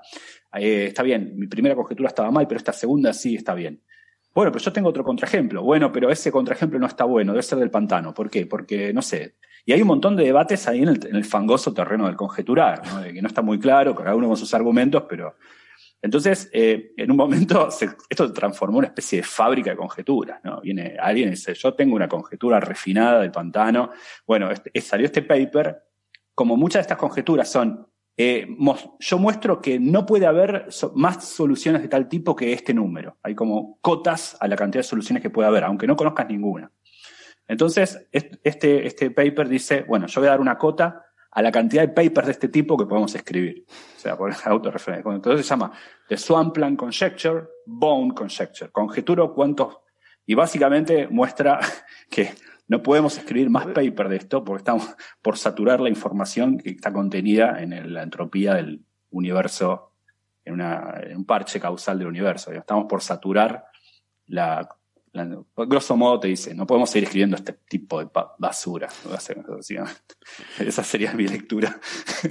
Pónganse a laburar, che. O sea, a mí me gustó también. El, el, título, vamos a intentar traducir el título porque es que es bueno. O sea, la traducción sería algo así como que la conjetura de el límite de conjeturas de pantano. O sea, como que el autor conjetura que debe haber un límite al número de conjeturas de pantano. Conjeturas, claro. Entonces, grosso modo, dice, bueno, una conjetura que tiene tanta información, un paper, bueno, hay un límite de información que podemos almacenar adentro del universo observable, que está dado por la entropía de Sitter, y bueno, más de esos papers no podremos escribir, digamos. Y da el número, es 10 a la 117. O sea, todavía quedan unos cuantos, ¿eh, Gastón? Todavía nos queda por leer, digamos. Dice, si asumiendo que sea del orden de 100 kilobits de entropía por conjetura, o sea que, que cada conjetura la, la puede resumir en 100 kilobits, supongo que en el tamaño de un fichero en el que escribes un paper, pues claro, y dividiendo toda la entropía del horizonte del universo observable entre esos 100 kilobits, pues le sale esos 10 a la 117 posibles papers, ¿no? Que todavía no se han escrito todos, ¿eh? O sea que... Exacto, todavía no. A mí me gustaba porque un poco muestra el hastío, el hastío de, o al menos yo lo leo desde ese lado, el hastío de la gente diciendo, bueno, basta de esto, por favor. Tiene un lado bueno y un lado malo, ¿no? El lado bueno es que hay un límite. El lado malo es que el límite es 10 a la 117. ¿Y, qué opina Gastón del tema este de que, claro, el, eh, Edward Witten, que era el gran gurú de la teoría de cuerdas, ¿no? el que estaba como entre comillas dirigiendo un poco por donde iba el campo, que ya ha dejado un poco de, se ha retirado, ya está, eh, ya, los últimos artículos importantes que tuvo fueron artículos como históricos, ¿no? Recuperando ideas de principios de los 80, o sea, sabía que ya estaba de retirada y ahora está claramente casi retirado.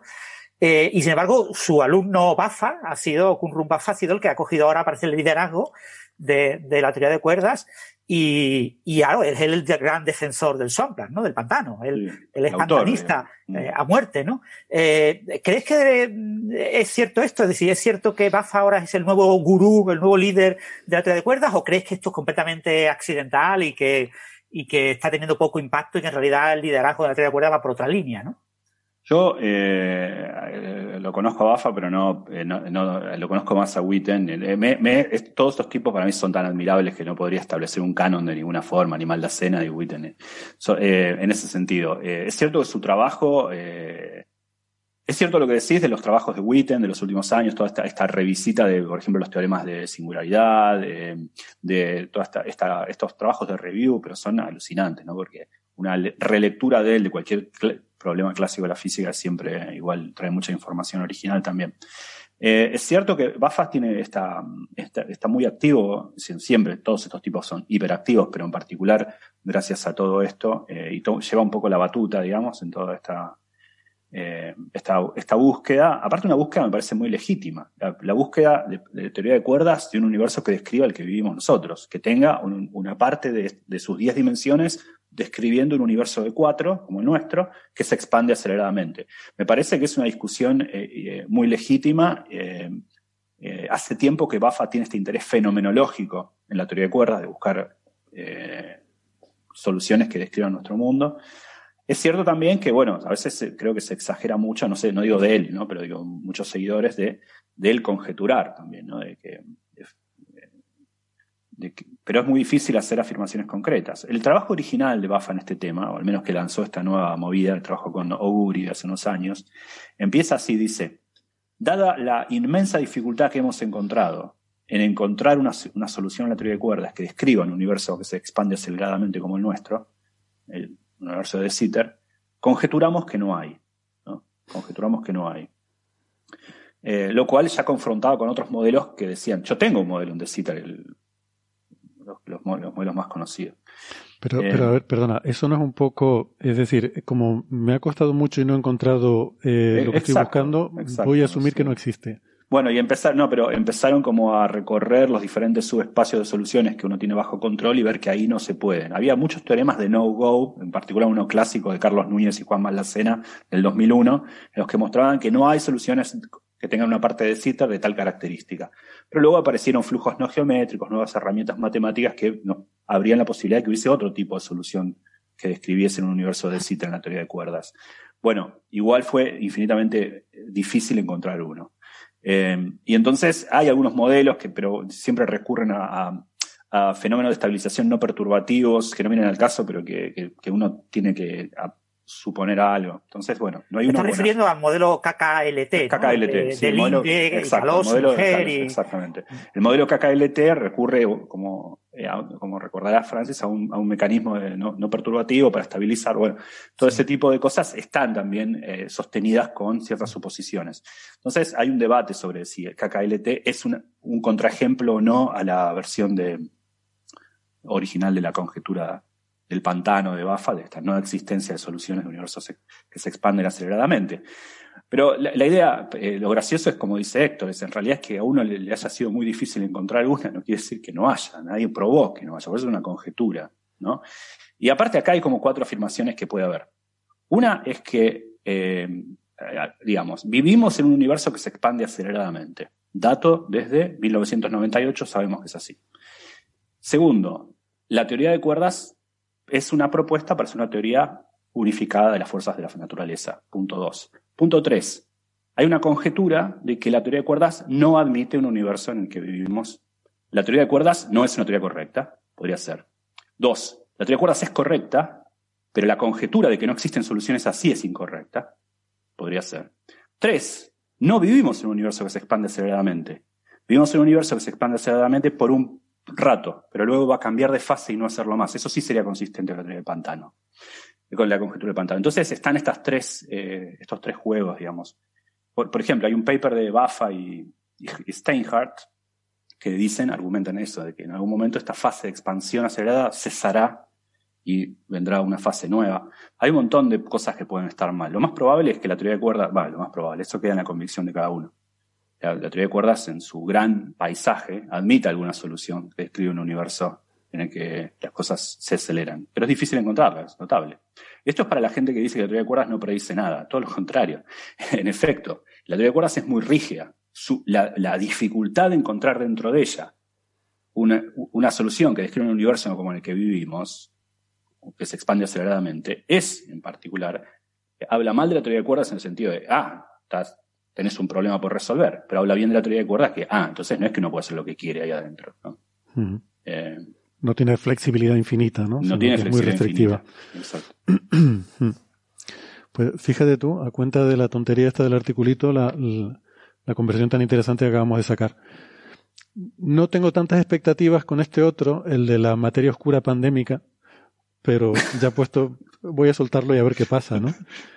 Eh, es un artículo en el que se propone que una posible interacción entre partículas de materia oscura y partículas ordinarias puede convertir a las partículas ordinarias en materia oscura y entonces se, produciría una propagación pandémica de la materia oscura eh, que obedecería una, eh, eh, seguiría una curva parecida a las que hemos visto tanto durante de estos modelos epidemiológicos, ¿no? de las que hemos visto tantos con, con esa curva que empieza subiendo exponencialmente y luego la curva se aplana, pues, pues aquí reproducen eso mismo eh, con un cierto modelo en el que asumen que la materia oscura contagia otras partículas de materia ordinaria y las vuelve oscuras también, ¿no? Eh, bueno, no sé.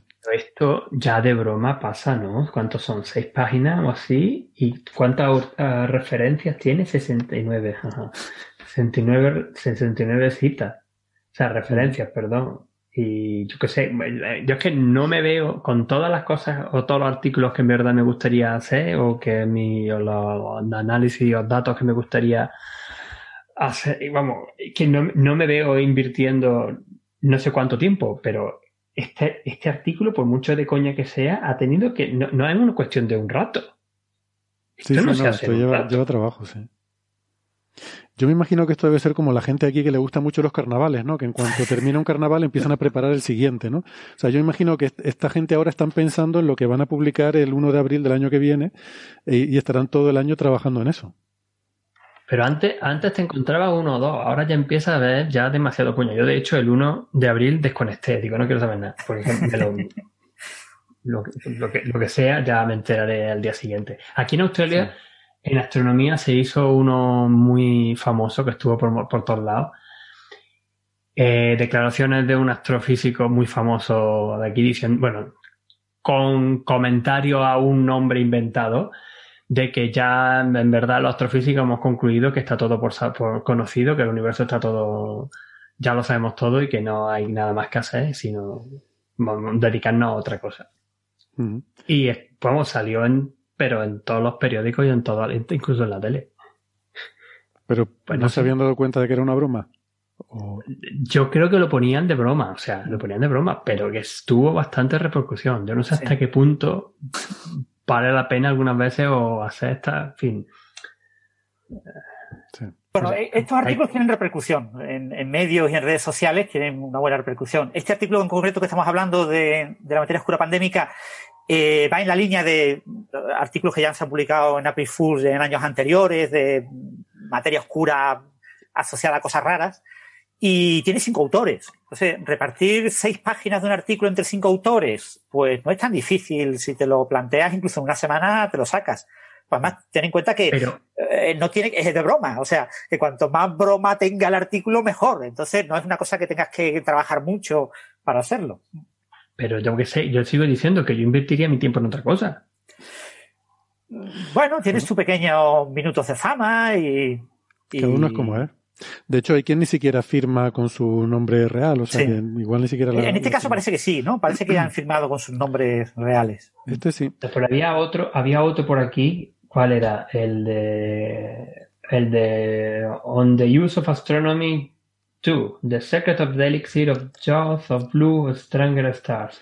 Hmm. El, de las estrellas, el del elixir de la juventud de las estrellas Blue Stranger. Efectivamente. Henry Boffin y después los coautores son A. Wake, hmm. Awake y W, o sea, W en, en, en, en WHY Can't I Sleep. Why Can't I Sleep? Sí. Y el tipo al final en los agradecimientos dice que esto lo ha hecho en horario no de trabajo, sino cuando no cuando estaba acompañado por los eh, por los autores números 2 y 3. Sí, que por decirlo en, español son un poco la pinza, pone vigilia una imagen y, y por qué no puedo dormir. Ya, yo qué sé, pues cuando yo no puedo dormir, leo, me veo un Netflix, no sé. Pero, pero bueno, por lo menos en este caso han tenido la, la bondad de en Archive, eh, en la entrada, solo pone el nombre del autor. Es en el paper, en el PDF, donde aparecen los nombres de los autores ficticios. Pero eso no ocurre siempre. Hay algunos artículos de, de, este tipo de bromas en los que se añaden, añaden los nombres eh, inventados a la base de datos de Archive. Y entonces la base de datos de Archive incrementa su número de autores con autores inventados. ¿no? Hmm. Es que hasta, hasta han enviado un periódico ficticio del pantano este de lo que había estado hablando antes, no sé si lo has visto, Gastón, es que, cuando lo he abierto después digo, pero bueno, aquí se le va Sí, sí, pero no es, pero no es, no es pantano, no, no es swampland, es swap, swapland. que le han, le han cambiado ah, un poco. Swapland, perdón, sí, sí le falta la M. A mí me gustó uno, no sé si vieron el de las Jaffa Cakes, eh, pero me gustó porque es, que estoy convencido de que lo han hecho, el, el análisis. Dice, mm, hay una cosa en el Reino Unido que son las, mm, no sé, galletas Jaffa o tartitas Jaffa, se, llaman Jaffa Cakes como, como tartitas, y entonces el artículo eh, es una discusión sobre si son, si hay que considerarlas como tartas o como galletas. Eh, y empieza diciendo, la primera frase dice, antes del Brexit, las mayores discusiones entre las familias británicas eran sobre la naturaleza de estos objetos, sobre si son tartas o son galletas, porque tienen características que las harían parecer que es de una cosa o de otra. Y entonces lo que hace es que usa redes neuronales que entrena con recetas de tarta y recetas de galleta, y una vez que las ha entrenado a reconocer, en un caso, recetas de tarta y recetas de galleta, entonces les pone la receta de estas, de estas cosas. Y entonces le sale que es claramente eh, como la hace la tarta. Y un poco por, no sé, por las gráficas que pone y demás, no me extrañaría que realmente lo hubiera hecho, porque no es un problema tan difícil, y como hay muchos, eh, muchas bases de datos de recetas en Internet, supongo que es mm, factible con un, pequeño esfuerzo, ¿no? Eh, e incluso hay una figura que va en la línea de lo que decían ustedes antes sobre eh, una especie de crítica a correlaciones absurdas. Hay una figura en la que muestra el conjunto de datos de entrenamiento y superpuesto ahí por donde se iban los datos de lo que había usado y se veía que se iba fuera, ¿no? y ponía en un apéndice, tiene un apéndice el artículo, que se titula algo así como eh, Beyond the Joke, como ahora fuera de broma, y dice simplemente un par de frases en ese apéndice, dice la figura tal es un buen ejemplo de por qué nunca se debe eh, eh, extrapolar el ámbito de uso de una red neuronal fuera de su, de su conjunto de entrenamiento, ¿no? Como que te pueden salir disparates como este. Ahí que tenía, tenía un poco esa componente también y un poquillo, un poquillo didáctica.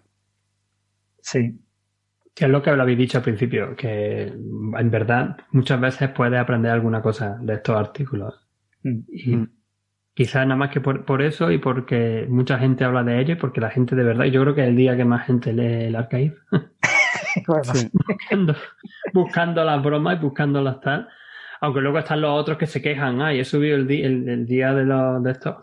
O quizás también lo hacen adrede, porque si lo ponen ahí lo van a ver ese día. O sea que pues, pues se puede hacer una estadística, ¿no? Mira, un artículo para el, año que viene del April Full, vamos a ver eh, cuántos artículos han mandado el día mm. en años anteriores. Y bueno.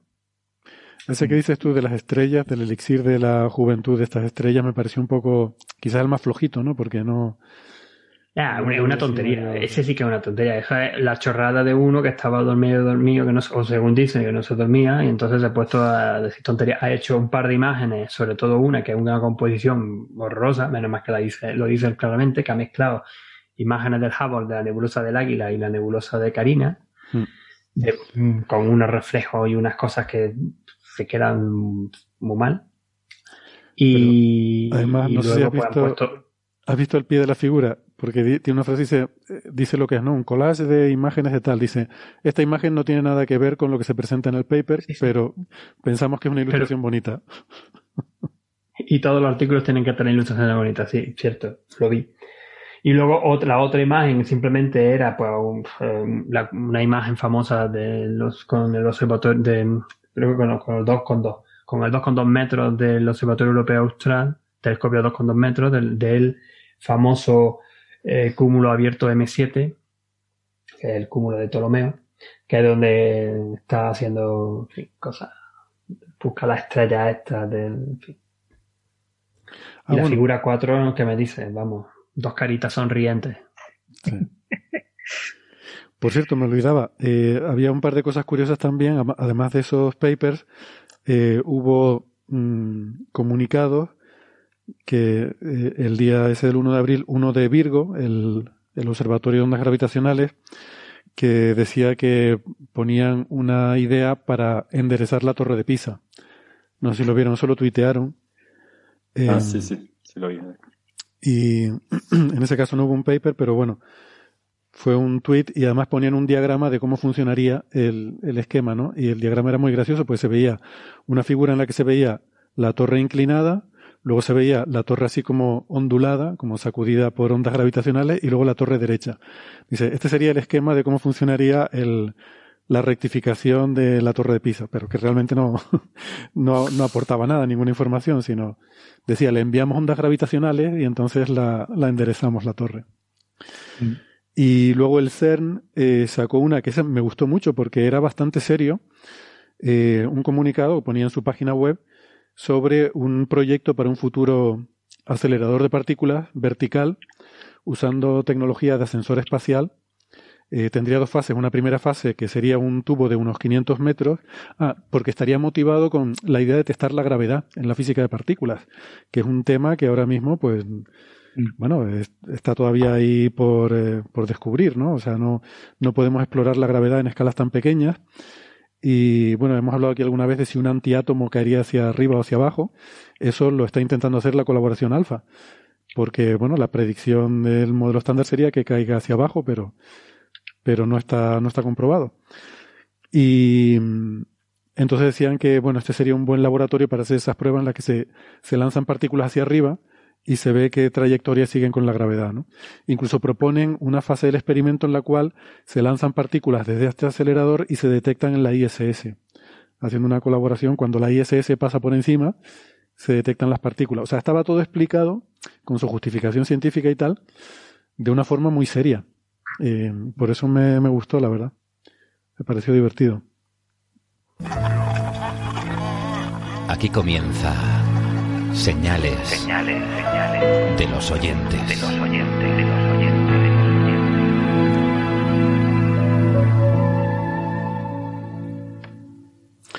Bueno, para empezar con las preguntas de los oyentes, si les parece, me gustaría sacar primero eh, unas que teníamos de que nos habían llegado al, eh, por correo electrónico de internet y que he pensado que igual podría estar bien comentarlas eh, aquí en el programa, ¿no? Em, tenemos una de Max Linux 2000 que nos pregunta sobre tormentas solares, em, porque piensa que si algo como el evento Carrington, pues pueda, eh, puede haber, puede producir tantos daños en nuestra sociedad tecnológica, pues que cómo podríamos mm, protegernos en la actualidad de algo parecido, ¿no? Y plantea una serie de dudas como que, por ejemplo, Dice, la NASA, ¿con cuánto tiempo de antelación daría la alarma? Y aquí hay que aclarar que en realidad esto no sería cuestión de la NASA. La NASA es, un, eh, es una institución que está más relacionada con institución con investigación fundamental que con, que con eh, operaciones. Sería más bien NOAA, en todo caso, quien se encarga de monitorizar problemas asociados con el eh, con, la meteorología espacial. Pero en cualquier caso, la, tenemos que pensar que el tiempo de avance con el que contaríamos sería algo así como eh, aproximadamente dos días desde que vemos con observaciones de telescopio, no solo de, desde el espacio y no solo con satélites, sino también con telescopios basados en tierra. Y eh, también hay que tener en cuenta que esa observación nos puede indicar que se acerca una, una eyección de masa coronal que eh, pues que puede ser de, una gran magnitud, pero en principio el tema es más complejo porque la energía liberada no es lo único que influye en cuanto de nociva va a ser esa, esa tormenta solar para la Tierra, sino que eso depende de cómo va a interactuar con la magnetosfera terrestre. Y eso todavía no se conoce bien. Eh, o sea que en principio podríamos tener un, digamos, una primera alerta, pero no saber con seguridad eh, si ese evento en particular va a ser muy, eh, muy dañino o no. Eh, parece que una de las cosas que influye mucho es la polaridad del campo magnético, si está alineado paralelo con el de la magnetosfera terrestre o perpendicular. Porque si es perpendicular, es probable que se produzca reconexión magnética. Y al final lo que es importante es eh, las fluctuaciones de campo magnético que se producen a nivel de superficie. Em, esa variabilidad con el tiempo del campo magnético es lo que produce que se generen corrientes inducidas en los circuitos y es la que produce los efectos, digamos, dañinos sobre la tecnología electrónica. Entonces, si, digamos, esa nube de plasma solar se funde, eh, se, se integra bien con la magnetosfera terrestre y no produce grandes perturbaciones del campo magnético de la Tierra, no habría demasiado problema. El problema sería si se producen eh, pues estos reconexiones y perturbaciones con fluctuaciones muy rápidas que, serían las que generarían estas corrientes inducidas. Y esto tiene que ver con, bueno, algunas de las otras preguntas, es que son muchas preguntas, entonces voy a escoger algunas. Eh, preguntas si hay planes para proteger centrales eléctricas y demás. Y en principio no mucho, porque estas cosas cuestan dinero eh, y al final todo es un equilibrio entre cuánto de improbable es que, ocurra un suceso y cuánto dinero te vas a gastar en protegerte contra ese suceso, ¿no? Eh, pero, por ejemplo, pregunta si cosas como los coches se verían afectados, eh, los aparatos de los hospitales, y si bastaría con que uno pusiera su, su teléfono móvil o su portátil en una caja metálica cerrada para hacer efecto de jaula de Faraday. A ver, en principio sí, si tú envuelves algo en una jaula de Faraday lo protegería, pero en principio no es necesario. O sea, esto, el mayor problema es sobre las redes de eh, las redes eléctricas, eh, porque son circuitos muy grandes. Eh, al final lo que pasa es que un circuito eléctrico Em, va a producir, vas a tener corrientes inducidas en un circuito que son proporcionales a cómo varía el flujo magnético eh, integrado sobre la superficie que encierra ese circuito.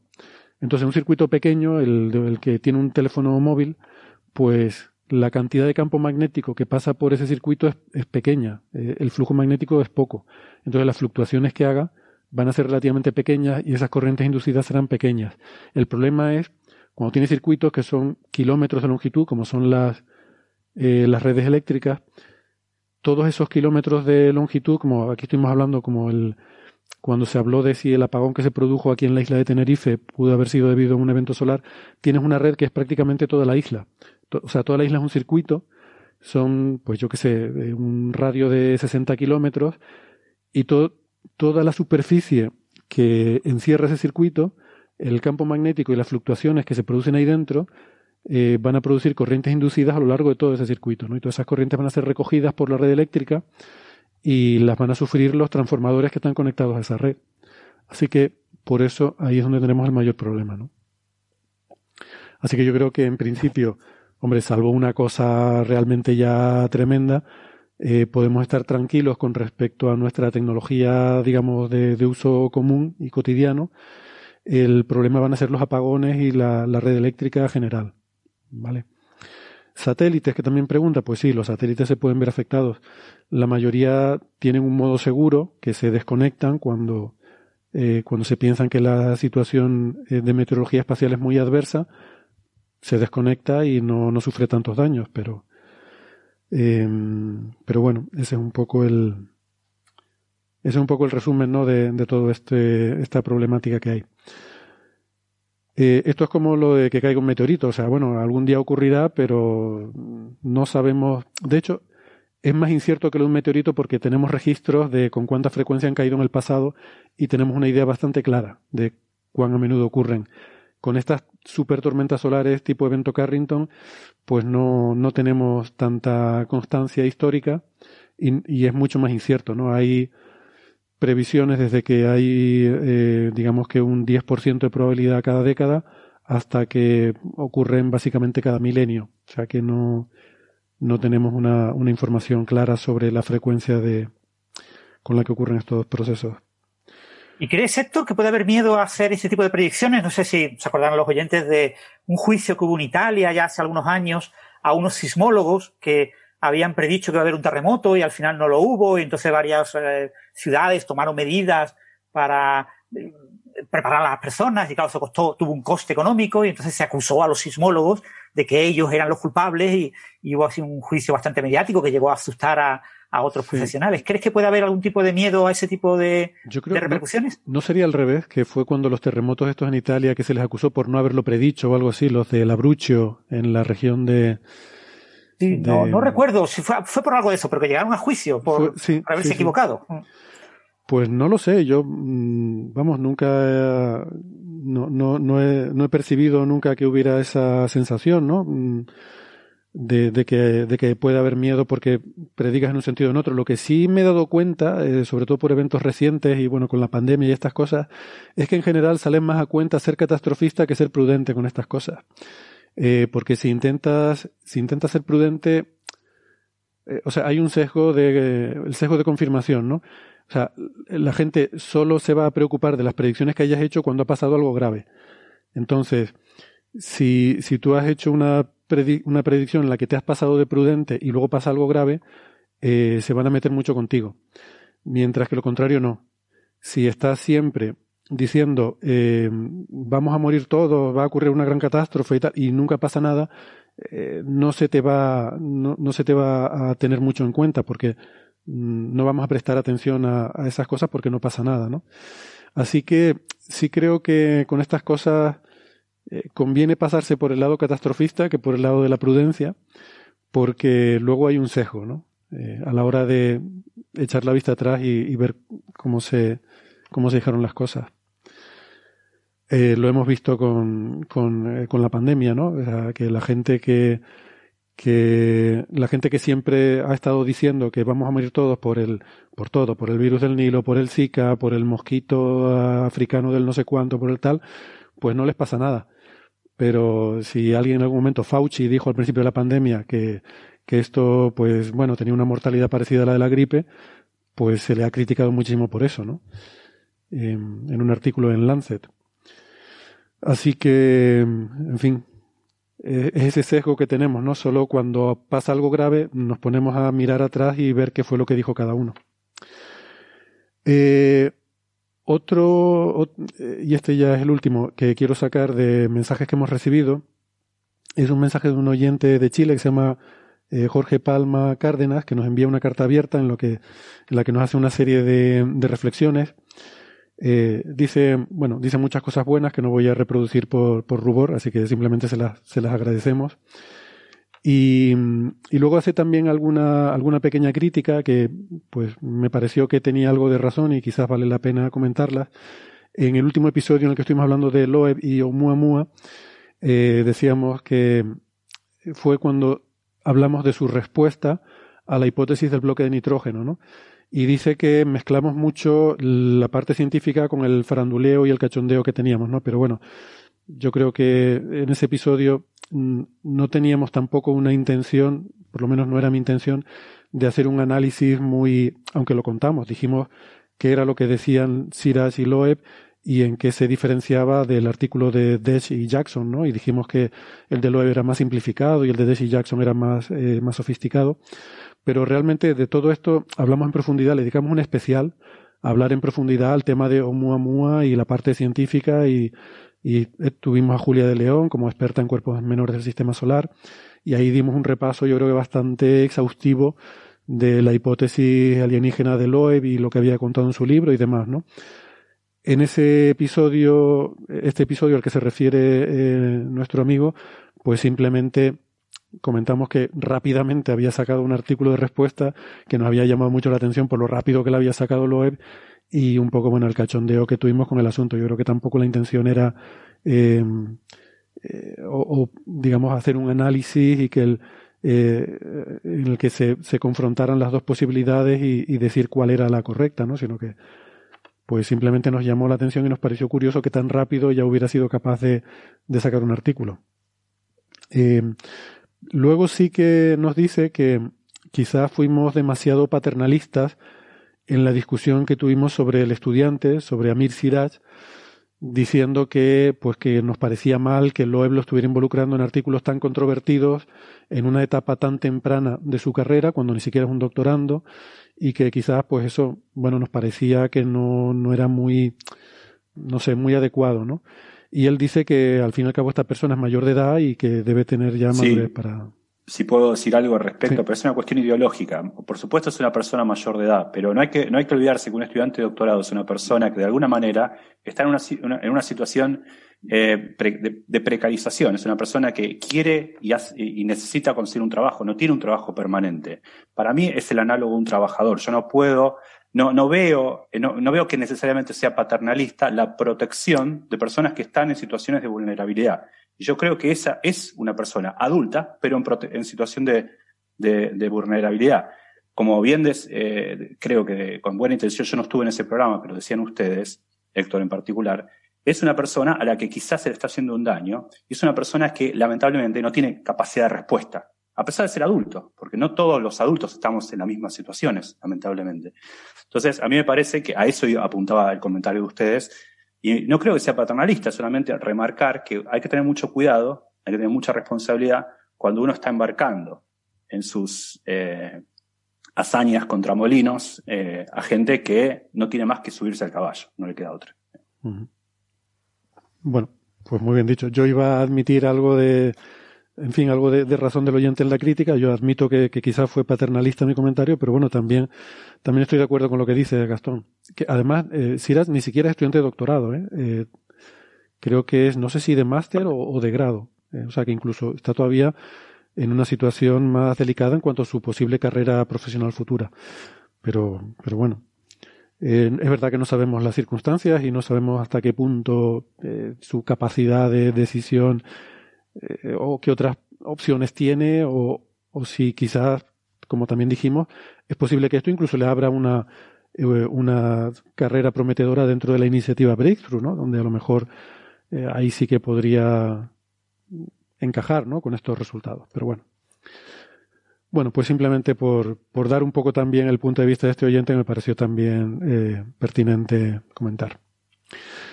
Y ahora podemos ir a, eh, en fin, los, los, amigos que nos están siguiendo en el directo en YouTube. No sé si habrá alguna pregunta sobre algún tema que hayamos tratado en el episodio o, o en otras cosas. Sobre temas del episodio no, sobre un tema muy genérico que no sé si alguno sabrá contestar bien. Salacayim pregunta, ¿creen que es posible aplacar el cambio climático sin abandonar nuestro modelo económico basado en el crecimiento infinito? ¿No sería una solución abogar por decrecer de forma controlada? Hmm. No sé si algunos os atrevéis a, contestar.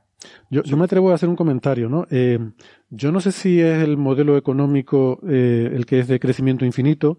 Lo que sí es cierto es que tenemos un modelo económico que responde eh, o sea, siempre se habla del crecimiento de la economía. El crecimiento de la economía obedece a dos factores. Uno es el crecimiento de la población humana y otro es el crecimiento de la eficiencia de la producción, porque la tecnología cada vez hace que, seamos más eficientes en cómo producimos cosas, ¿no? Y cada vez tenemos también más recursos disponibles.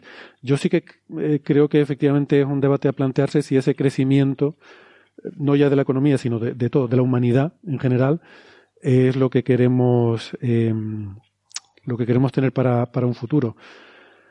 Mm, hemos estado hablando antes de, en otros episodios anteriores, sobre la, energía de fusión, que creo que es un primer paso a una eh, sostenibilidad de nuestra civilización dentro de, un contexto de, sostenibilidad planetaria. Y hay dos, esos, dos, para mí hay dos factores que me preocupan. ¿no? Uno es la producción de energía, y ahí veo con optimismo eh, optimismo moderado esa ventana a la, a la, producción de la fusión y el otro problema es la producción de residuos. Y el qué hacemos con los residuos, que en general casi toda la problemática de los residuos está relacionada con la de la energía. Eh, se trata de buscar procesos industriales que sean eficientes, o sea, no es que sea algo tecnológicamente imposible el degradar los residuos, normalmente es tecnológicamente posible en casi todos los casos, pero o bien no es industrialmente, eh, eh, digamos, rentable, como decía Mulet cuando hablamos de esto, o bien requiere una inversión de energía importante. Y siempre todo lo que es inversión de energía es, actualmente requiere contaminación y es un problema, ¿no? Pero quizás mm, si podemos resolver el problema de la energía, el problema de los residuos pueda también eh, volverse tratable. así que bueno, yo tengo cierto optimismo, me, preocupa más la gestión de los residuos, sobre todo el tema de los plásticos y tal, y por eso lo, lo sacamos en el episodio anterior. Y el de la energía sí creo que es un problema que es técnicamente resoluble y que, como ha dicho Francis cuando hemos hablado de esto, dependerá de cuántos recursos estemos dispuestos a ponerle. O sea, si queremos que sea una, un pequeño proyecto científico a nivel de unos pocos miles de millones de dólares al año, o queremos que sea un megaproyecto de la humanidad en el que dediquemos del orden de billones de dólares al año y entonces podamos acelerar la producción de el llegar a, tener un, una solución a este tema, ¿no? No sé cómo lo ven ustedes, pero desde luego creo que el, el control de la población, para mí, o sea, el, futuro de la humanidad pasa por el control de la población. Bueno. ¿O estamos todos muy de acuerdo? O... Eh, no, es que esa frase me, da escalofríos. No, sé cómo. No sé. Mira, yo, tengo tenía un profesor en la universidad que decía una frase muy buena: decía, sobráis muchos. Sí, no, lo que yo no, no sé nada de ecología, eh, es una cosa que nos preocupa a todos los que, me, digo, más allá de que un, como un diletante uno puede estar preocupado por el tema y tratar de informarse sin, sin siendo un lego, digamos. Eh, lo que sí veo con buenos ojos de esta pregunta es que lo que sí, sin saber, creo que todos estaríamos de acuerdo, que no hay ninguna discusión seria acerca del problema del cambio climático y de otros tipos de desastres ecológicos que no revea algo del sistema capitalista, digamos. Eh, uno puede estar a favor o en contra, no voy a hacer eh, acá mi, voy a dar mi postura ideológica, aunque creo que, que, es evidente, pero una, no, no creo, así como no creo en profetas sin piedras en la mano, no creo en ninguna discusión seria acerca de, de lo que está pasando a nivel global con el, sostenimiento del sistema sin una crítica, crítica en el sentido estricto de la palabra, una revisión, una ponderación, una evaluación del sistema económico. Digamos. Creo que esas cosas tienen que ir de la mano, por eso celebro esta pregunta, porque a veces uno está, está embebido en, informaciones acerca de las discusiones, de cómo cambiar, cómo hacer el cambio climático, y no hay una discusión que vaya en paralelo, que creo que es necesaria, que es que rever, repensar, evaluar si seguimos o no con el sistema económico que digo, yo encuentro pernicioso, pero bueno, al menos cabe la pena hacerse la pregunta. En ese sentido celebro que estas dos preguntas vayan juntas. Francis, ¿tienes comentarios? Ángel. Yo estoy muy a favor de lo que ha dicho Gastón y lo que has estado comentando tú. Pero es que, claro, es un tema que es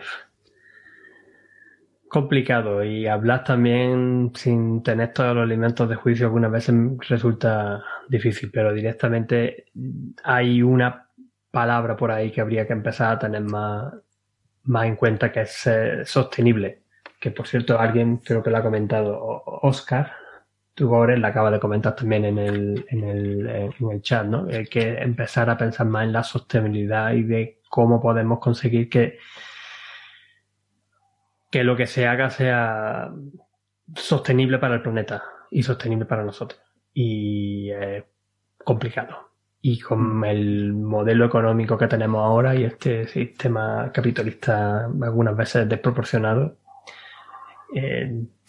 pues es, difícil. Es difícil sobre todo porque hay muchos intereses que priman más eso que a largo plazo, o medio, no largo, ¿no? medio, medio o incluso corto plazo, la sostenibilidad del planeta, la biodiversidad del planeta y la, habitabilidad del único planeta que por ahora sabemos en el universo que existe la vida por seguridad.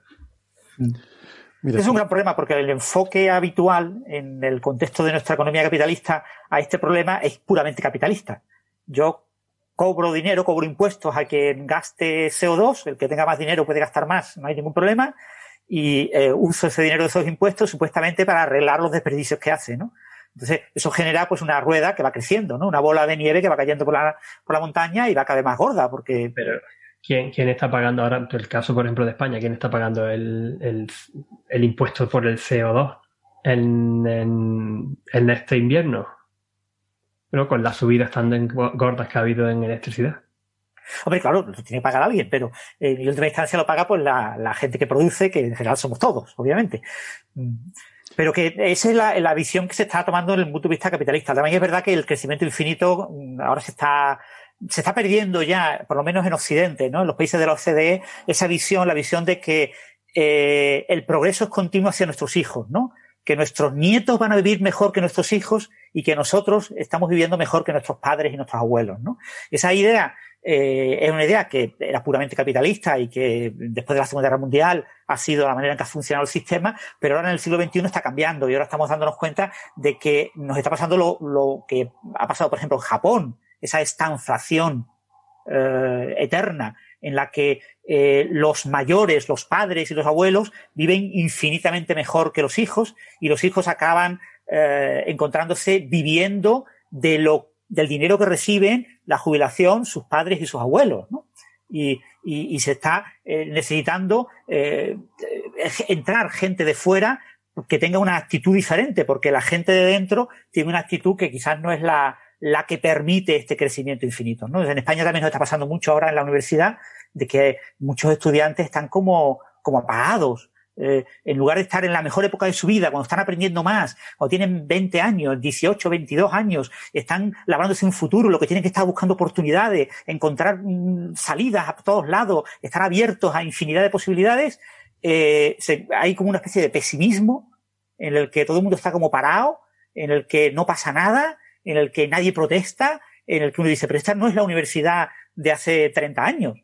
Eh, esta universidad es muy diferente, es una universidad eh, eh, completamente mm, como, como, como, una carga pesada, pesimista, y, eso, claro, se transmite al sistema laboral. Mucha gente está pensando que no va a encontrar un puesto de trabajo fijo pues hasta que tenga cuarenta y pico años y, y claro, si después te vas a jubilar con 80 años, pues vas a estar 40 años trabajando, sí, pero, o, con 70 años vas a estar 30 años trabajando, pero mm, que falta ese tipo de, sensación. Yo creo que está cambiando esa visión de eh, crecimiento infinito por una eh, visión de crecimiento estable, ¿no? De constante, ¿no? de, eh, ya no dejo de crecer, me quedo aquí, me, estabilizo en una cierta posición, imitando un poco lo que ha pasado en la inflación con Japón. Yo una reflexión muy parecida a esa fue la que tuve ayer con mis compañeros de la Asociación de Científicos Españoles en, Australia, que nos reunimos ayer en, nuestra historia, precisamente sobre hablando sobre eso, ¿no? Sobre eh, cómo la generación de ahora ya no puede decir o no puede esperar o parece que no va a esperar que va a vivir mejor que, que los padres que no hemos tenido ese, ese estancamiento y, lo que induce, que es lo que tú acabas de decir, nos induce ese tipo de pesimismo y a no tener, eh, luchar por, conseguir algo mejor de alguna manera, porque es que es difícil. Y también cómo eso repercute en los hijos que están teniendo esta generación, ¿ya? O con esto, los niños, pensando por ejemplo en mi propio hijo que tiene ahora ocho años, o los hijos de los, mis compañeros, ¿no? De los que, que tienen más o menos esa edad, ¿no? De cómo se van a encontrar el mundo dentro de 20, 15, 20 años cuando ya sean eh, los que tienen que moverlo y tienen que tener puestos y tienen que eh, haber estudiado y, tal. Y, entonces, pues hay, hay algunos compañeros que estaban bastante, están deprimidos, están de verdad ya a esta altura, están diciendo que no sabemos, no sabemos por dónde van a salir. Y eso, que lo mirábamos también con la perspectiva de que eh, Australia no está tan mal como está estos otros países pero por lo que se pueda venir y por otras historias, pues, y cómo evoluciona el, todo en el mundo, pues parece que va a ser complicado, ¿no? Y, también eso daba pie a, cómo, otra conversación, perdón, desviando, ligeramente del tema de cómo motivar a la gente joven, sobre todo a los chicos, a los chicos, chicas jóvenes, estudiantes de, de primaria, secundaria, de para empezar a tener eh, intereses y que intenten destacar en esas cosas que les gustan para poder luego tener más facilidades quizás a la hora de poder acceder a los puestos, puestos de trabajo. Esto también salió como la su conversación típica de que los puñeteros niños estos, con perdón, se tiran últimamente horas y horas con los dichosos iPad y jugando al Minecraft. Pero bueno. Eh, el tema, bueno, eh, no sé, tampoco quiero sonar conformista, ¿no? Pero eh, a veces en estas conversaciones yo creo que nos olvidamos el contexto. Pues si pensamos, por ejemplo, en nuestros padres y nuestros abuelos, son gente que vivió dos guerras mundiales y una guerra civil, una gran depresión, que a veces, no sé, que las cosas, ciertas cosas sí han mejorado mucho. Y, y en ese sentido, creo que, bueno, voy a una pregunta que pone Silverine, porque cuando estamos hablando de esto de controlar la población, dice, ¿y cómo puedes hacer eso? ¿Quién decide cómo controlas la población? ¿no? Eh, no creo que lo tenga que decidir nadie, no es que venga nadie a, decir, aunque se podría hacer, eh, China lo ha hecho, por ejemplo, pero mm, con, todos sabemos, ¿no? Con sus problemas, pero quiero decir que igual no hace falta llegar a eso, porque si miras eh, la demografía de los diferentes países, te das cuenta de que son los países menos desarrollados los que tienen un crecimiento más fuerte de población y que los países más desarrollados están pues prácticamente a crecimiento cero o incluso negativo. O sea que igual es simplemente una consecuencia natural del desarrollo eh, económico, social y cultural, lo que hace que las familias tiendan a, a ser más, eh, bueno, a tener más cuidado con su planificación familiar eh, y a hacer, no sé, a tener una perspectiva de mayor responsabilidad con respecto a los hijos y tener menos, ¿no? Quizás.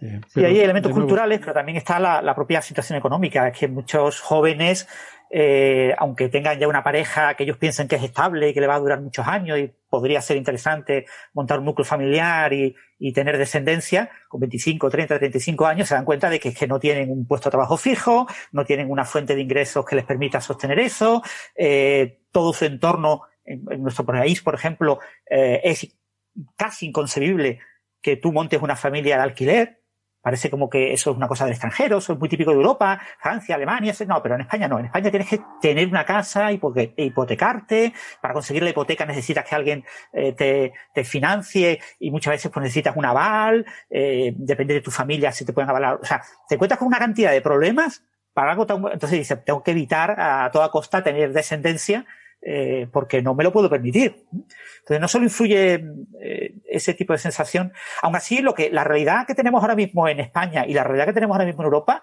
es que nos falta gente joven que trabaje eh, en puestos de ingeniería, en puestos técnicos, en, lo que llamaríamos en España FP, ¿no? que tenga habilidades para trabajar en cosas y nos va a faltar de aquí al 2050. Entonces vamos a tener que meter una enorme cantidad de inmigración y fundamentalmente el país va a crecer de población gracias a los inmigrantes, no a, a la gente de aquí, porque la gente de aquí está como retenida, eh, salvo que cambien. Por supuesto, esto van en olas, ¿eh? O sea, siempre esto es vaca gorda, vaca flaca, subidas y bajadas de natalidad, y tuvimos el boom de los 80, hemos tenido un parón de los 90, de los principios de los 2000, lo mismo tenemos un nuevo boom. Pero lo que dicen todas las estadísticas es que nos falta mucha gente, mucha mano de obra. Eh, y después los jóvenes no encuentran trabajo, pero falta, falta mucha mano de obra, eso es lo que dice la estadística. ¿eh? Sí, pero tú, estás circunscribiendo esa reflexión al ámbito nacional de España en este caso, ¿no? O sea, yo me refería al pensando globalmente, ¿no? Eh, pero que yo estoy de acuerdo contigo, eh, Héctor, cuando has dicho lo de que estamos mejor, y es verdad, estamos mejor como estaban las generaciones de hace dos o tres generaciones, ¿no? Nuestros abuelos, yo no diría nuestros padres, nuestros padres fue complicado, fue complicado al principio, pero luego consiguieron cierta estabilidad ya en los 70, en los 80, en los 90. Eh, pero no hemos, nosotros en esta generación no ha sufrido guerras mundiales y no ha sufrido otro, otras cosas. Lo que sí hemos tenido es una crisis económica brutal en el 2008, 2009 y ahora pues tenemos la pandemia. Eh, pero es distinta, digamos, son distintas. Pero, son cosas mucho más leves. Quiero decir, la crisis económica de 2008 no es comparable a una posguerra, por ejemplo, ¿no? Eh, quiero decir no, no, no, no, no lo es, no lo es, no lo es, pero, pero es, pero, pero también ha tenido, ha tenido cierto, cierto, cierto que ver, algo que ver, en, creo yo, en este pesimismo que vemos en la juventud. Mm. sí, estoy de acuerdo. Mm. Y, pero, pero eso, eso no quita lo otro que, que poníamos, que, que, tanto contaba um, Gastón antes como, como subrayaba yo, ¿no? De lo que vemos de que nuestra la generación, la generación anterior decía, bueno, pues tú espero que tu hijo, el hijo, viva mejor o que tenga más oportunidades. Sino que ahora pues hay cierto estancamiento, si no incluso retroceso en eso. Bueno, eh, me gustaría volver un poco a las preguntas de ciencia porque la, la, la, demografía, la sociología y la economía no son nuestros... es que eso, lo que, eso, es lo que iba a decir precisamente, que esto ya se empiezan a mover más a temas que son de sociológico, incluso político, porque esto hay que tomar ciertas decisiones que para algunos les pueden gustar un tipo, a otros les gustan otros, y encima pues con el el, el, panorama como está en los últimos tiempos por enfrentamientos entre distintos tipos y lo de polarizaciones y todo eso, pues muchas veces es que es complicado llegar a tener una conversación seria en, la que uno puede tener cierta, pueda contar y o proponer posibles soluciones, posibles cosas sin que uno te, o te califiquen de facha o te califiquen de rojo. Mm. Bueno, en cualquier caso, que, pero que hay hay ciertas derivadas que sí son científicas de todas estas cosas, ¿no? Y por eso eh, quería sacar el tema de la energía y de, temas más relacionados con la, eh, con la ecología y la climatología en, en, cuanto a su parte más científica, ¿no? preguntaba, por ejemplo, un oyente, eh, hablando sobre esa parte de la energía, si la formación de un operador nuclear para una central de fusión eh, sería suficientemente parecida a la de una de fisión actual como para que se pueda, eh, la misma persona que es operador de una central de fisión pueda ocuparse de eso. Yo no, no existen, con lo cual es difícil de saber, pero me imagino que debe ser algo muy diferente, ¿no? No creas, es parecido. Porque, gran parte de la formación es eh, conocer cómo funciona el reactor eh, sus diferentes componentes y, conocer los paneles de información. O sea, eso es muy difícil porque los reactores son objetos muy complejos y tienen muchas partes. los reactores de fusión van a ser igual de complejos y con igual número de partes. Pero el reactor Entonces, tú vas a tener que saber. diferente. Tienes un plasma en un, en un tokamak. obviamente, obviamente. Es igual, el, ingeniero de minas y el ingeniero de puertos eh, tienen una formación diferente porque una mina y un puerto no es lo mismo pero resulta que la carrera se llama ingeniero de minas y puertos, camino, minas y puertos, ¿vale? O sea, te quiero decir que hay cosas muy, muy comunes. Entonces, eh, lo cierto es que una persona que tenga el título de operador de una central de fisión no tiene automáticamente el título de una de operación de fusión. Tendrá que hacer un reciclado, un reciclaje, pero que probablemente el título para obtener el eh, operador de reactor de fusión y el título para obtener operador de reactor de fisión tendrán un temario común enorme, o sea, un porcentaje muy, muy alto, más del 60% del temario será el mismo. Porque son centrales que son eh, la mayor parte de los elementos de, gestión del agua, de calentamiento, tuberías, sistemas eléctricos, etcétera, etcétera, todo es idéntico.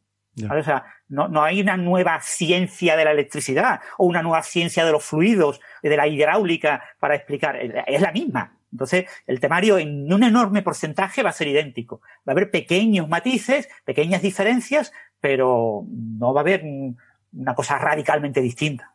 Vale. Bueno, si quieren para terminar, les dejamos con eh, una última pregunta de Mr. Jägerjeg, supongo que se dice el nombre de usuario, que nos la, nos la ha puesto dos veces, dice a ver si tengo suerte, pues venga, vamos a, vamos a hacerle caso. Eh, pregunta sobre los papers del 1 de abril que, aunque sean de broma, veo que algunos incluyen muchas referencias a otros papers. ¿Sería una buena forma de ponerse al día en cierto campo? Pues dependerá del paper, yo diría que no, pero eh, porque es un paper de broma, o sea, es posible que, sean inventadas las referencias, algunos lo hacen. Eh, no, en principio no, en principio yo recomiendo para ponerte al día en cierto campo, por un lado, los libros de texto, es decir, eh, libros pensados para estudiantes de grado, por otro lado, las monografías científicas, los libros para posgrado. ¿eh? Y después, los artículos de revisión, los artículos eh, paper review. Review PPR, revistas solo de artículos de revisión. Eh, en física hay muchas. Nature, por ejemplo, ha, creado una serie de revistas de artículos de revisión. Están los, los famosos Annual Review, hay muchísimas. Pero después, aparte, hay artículos de revisión en muchas revistas. Y, eso te permite, pero empezar siempre por el estado del arte hace 20 años, el estado del arte hace 5 años, para pasar al estado del arte ahora mismo. Porque un artículo de revisión de un tema muy técnico, yo que sé, las, eh, las estrellas uh, Ross Rayet de estas, ¿no? Las robos rayados, pues probablemente lo último de lo último en ese tipo de estrellas no lo entiendes bien si no conoces pues qué son esas estrellas, qué se sabía esas estrellas hace 20 años, qué se sabía esas estrellas hace 5 años y qué es lo, un artículo de revisión reciente, pues te da los últimos datos. Este tipo de artículos, mm, eh, en principio, como son de broma, no creo que hagan una eh, revisión bibliográfica rigurosa del tópico del que están hablando. Aunque sea, eh, aparentemente pongan 50 o 60 papers, probablemente no sean los mejores. Hmm.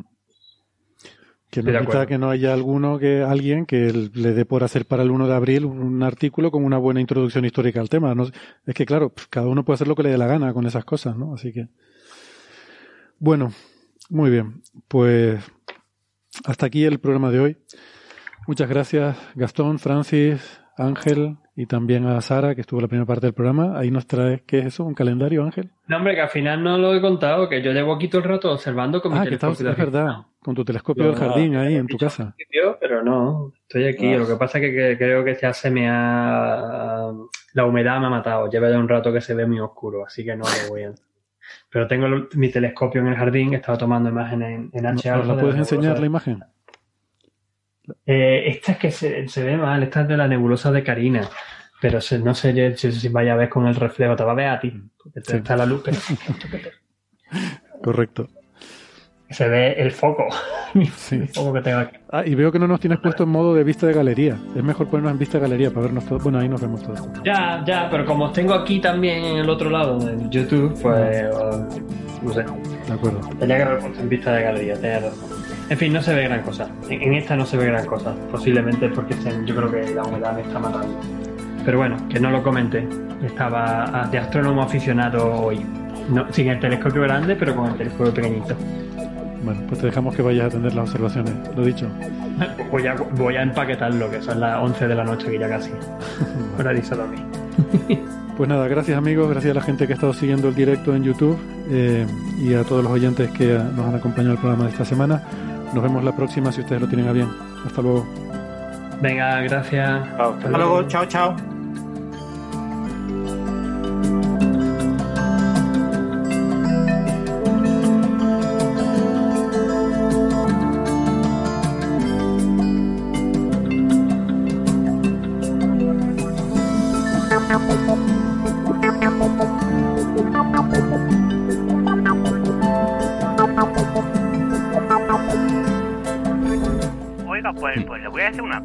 Dígame. Yo no sé si serán títulos o, no, serán títulos mm. lo que tienen ustedes, pero ha sido interesante, ¿eh? ¿Sí? Toda la problemática esta que iba encontrando. ¿Le ha gustado? Sí, sí, sí, sí. ya lo decía yo. Ahora, que... también hay que decirlo, un mm. poco soberbios mm. son los científicos, ¿eh? Ya.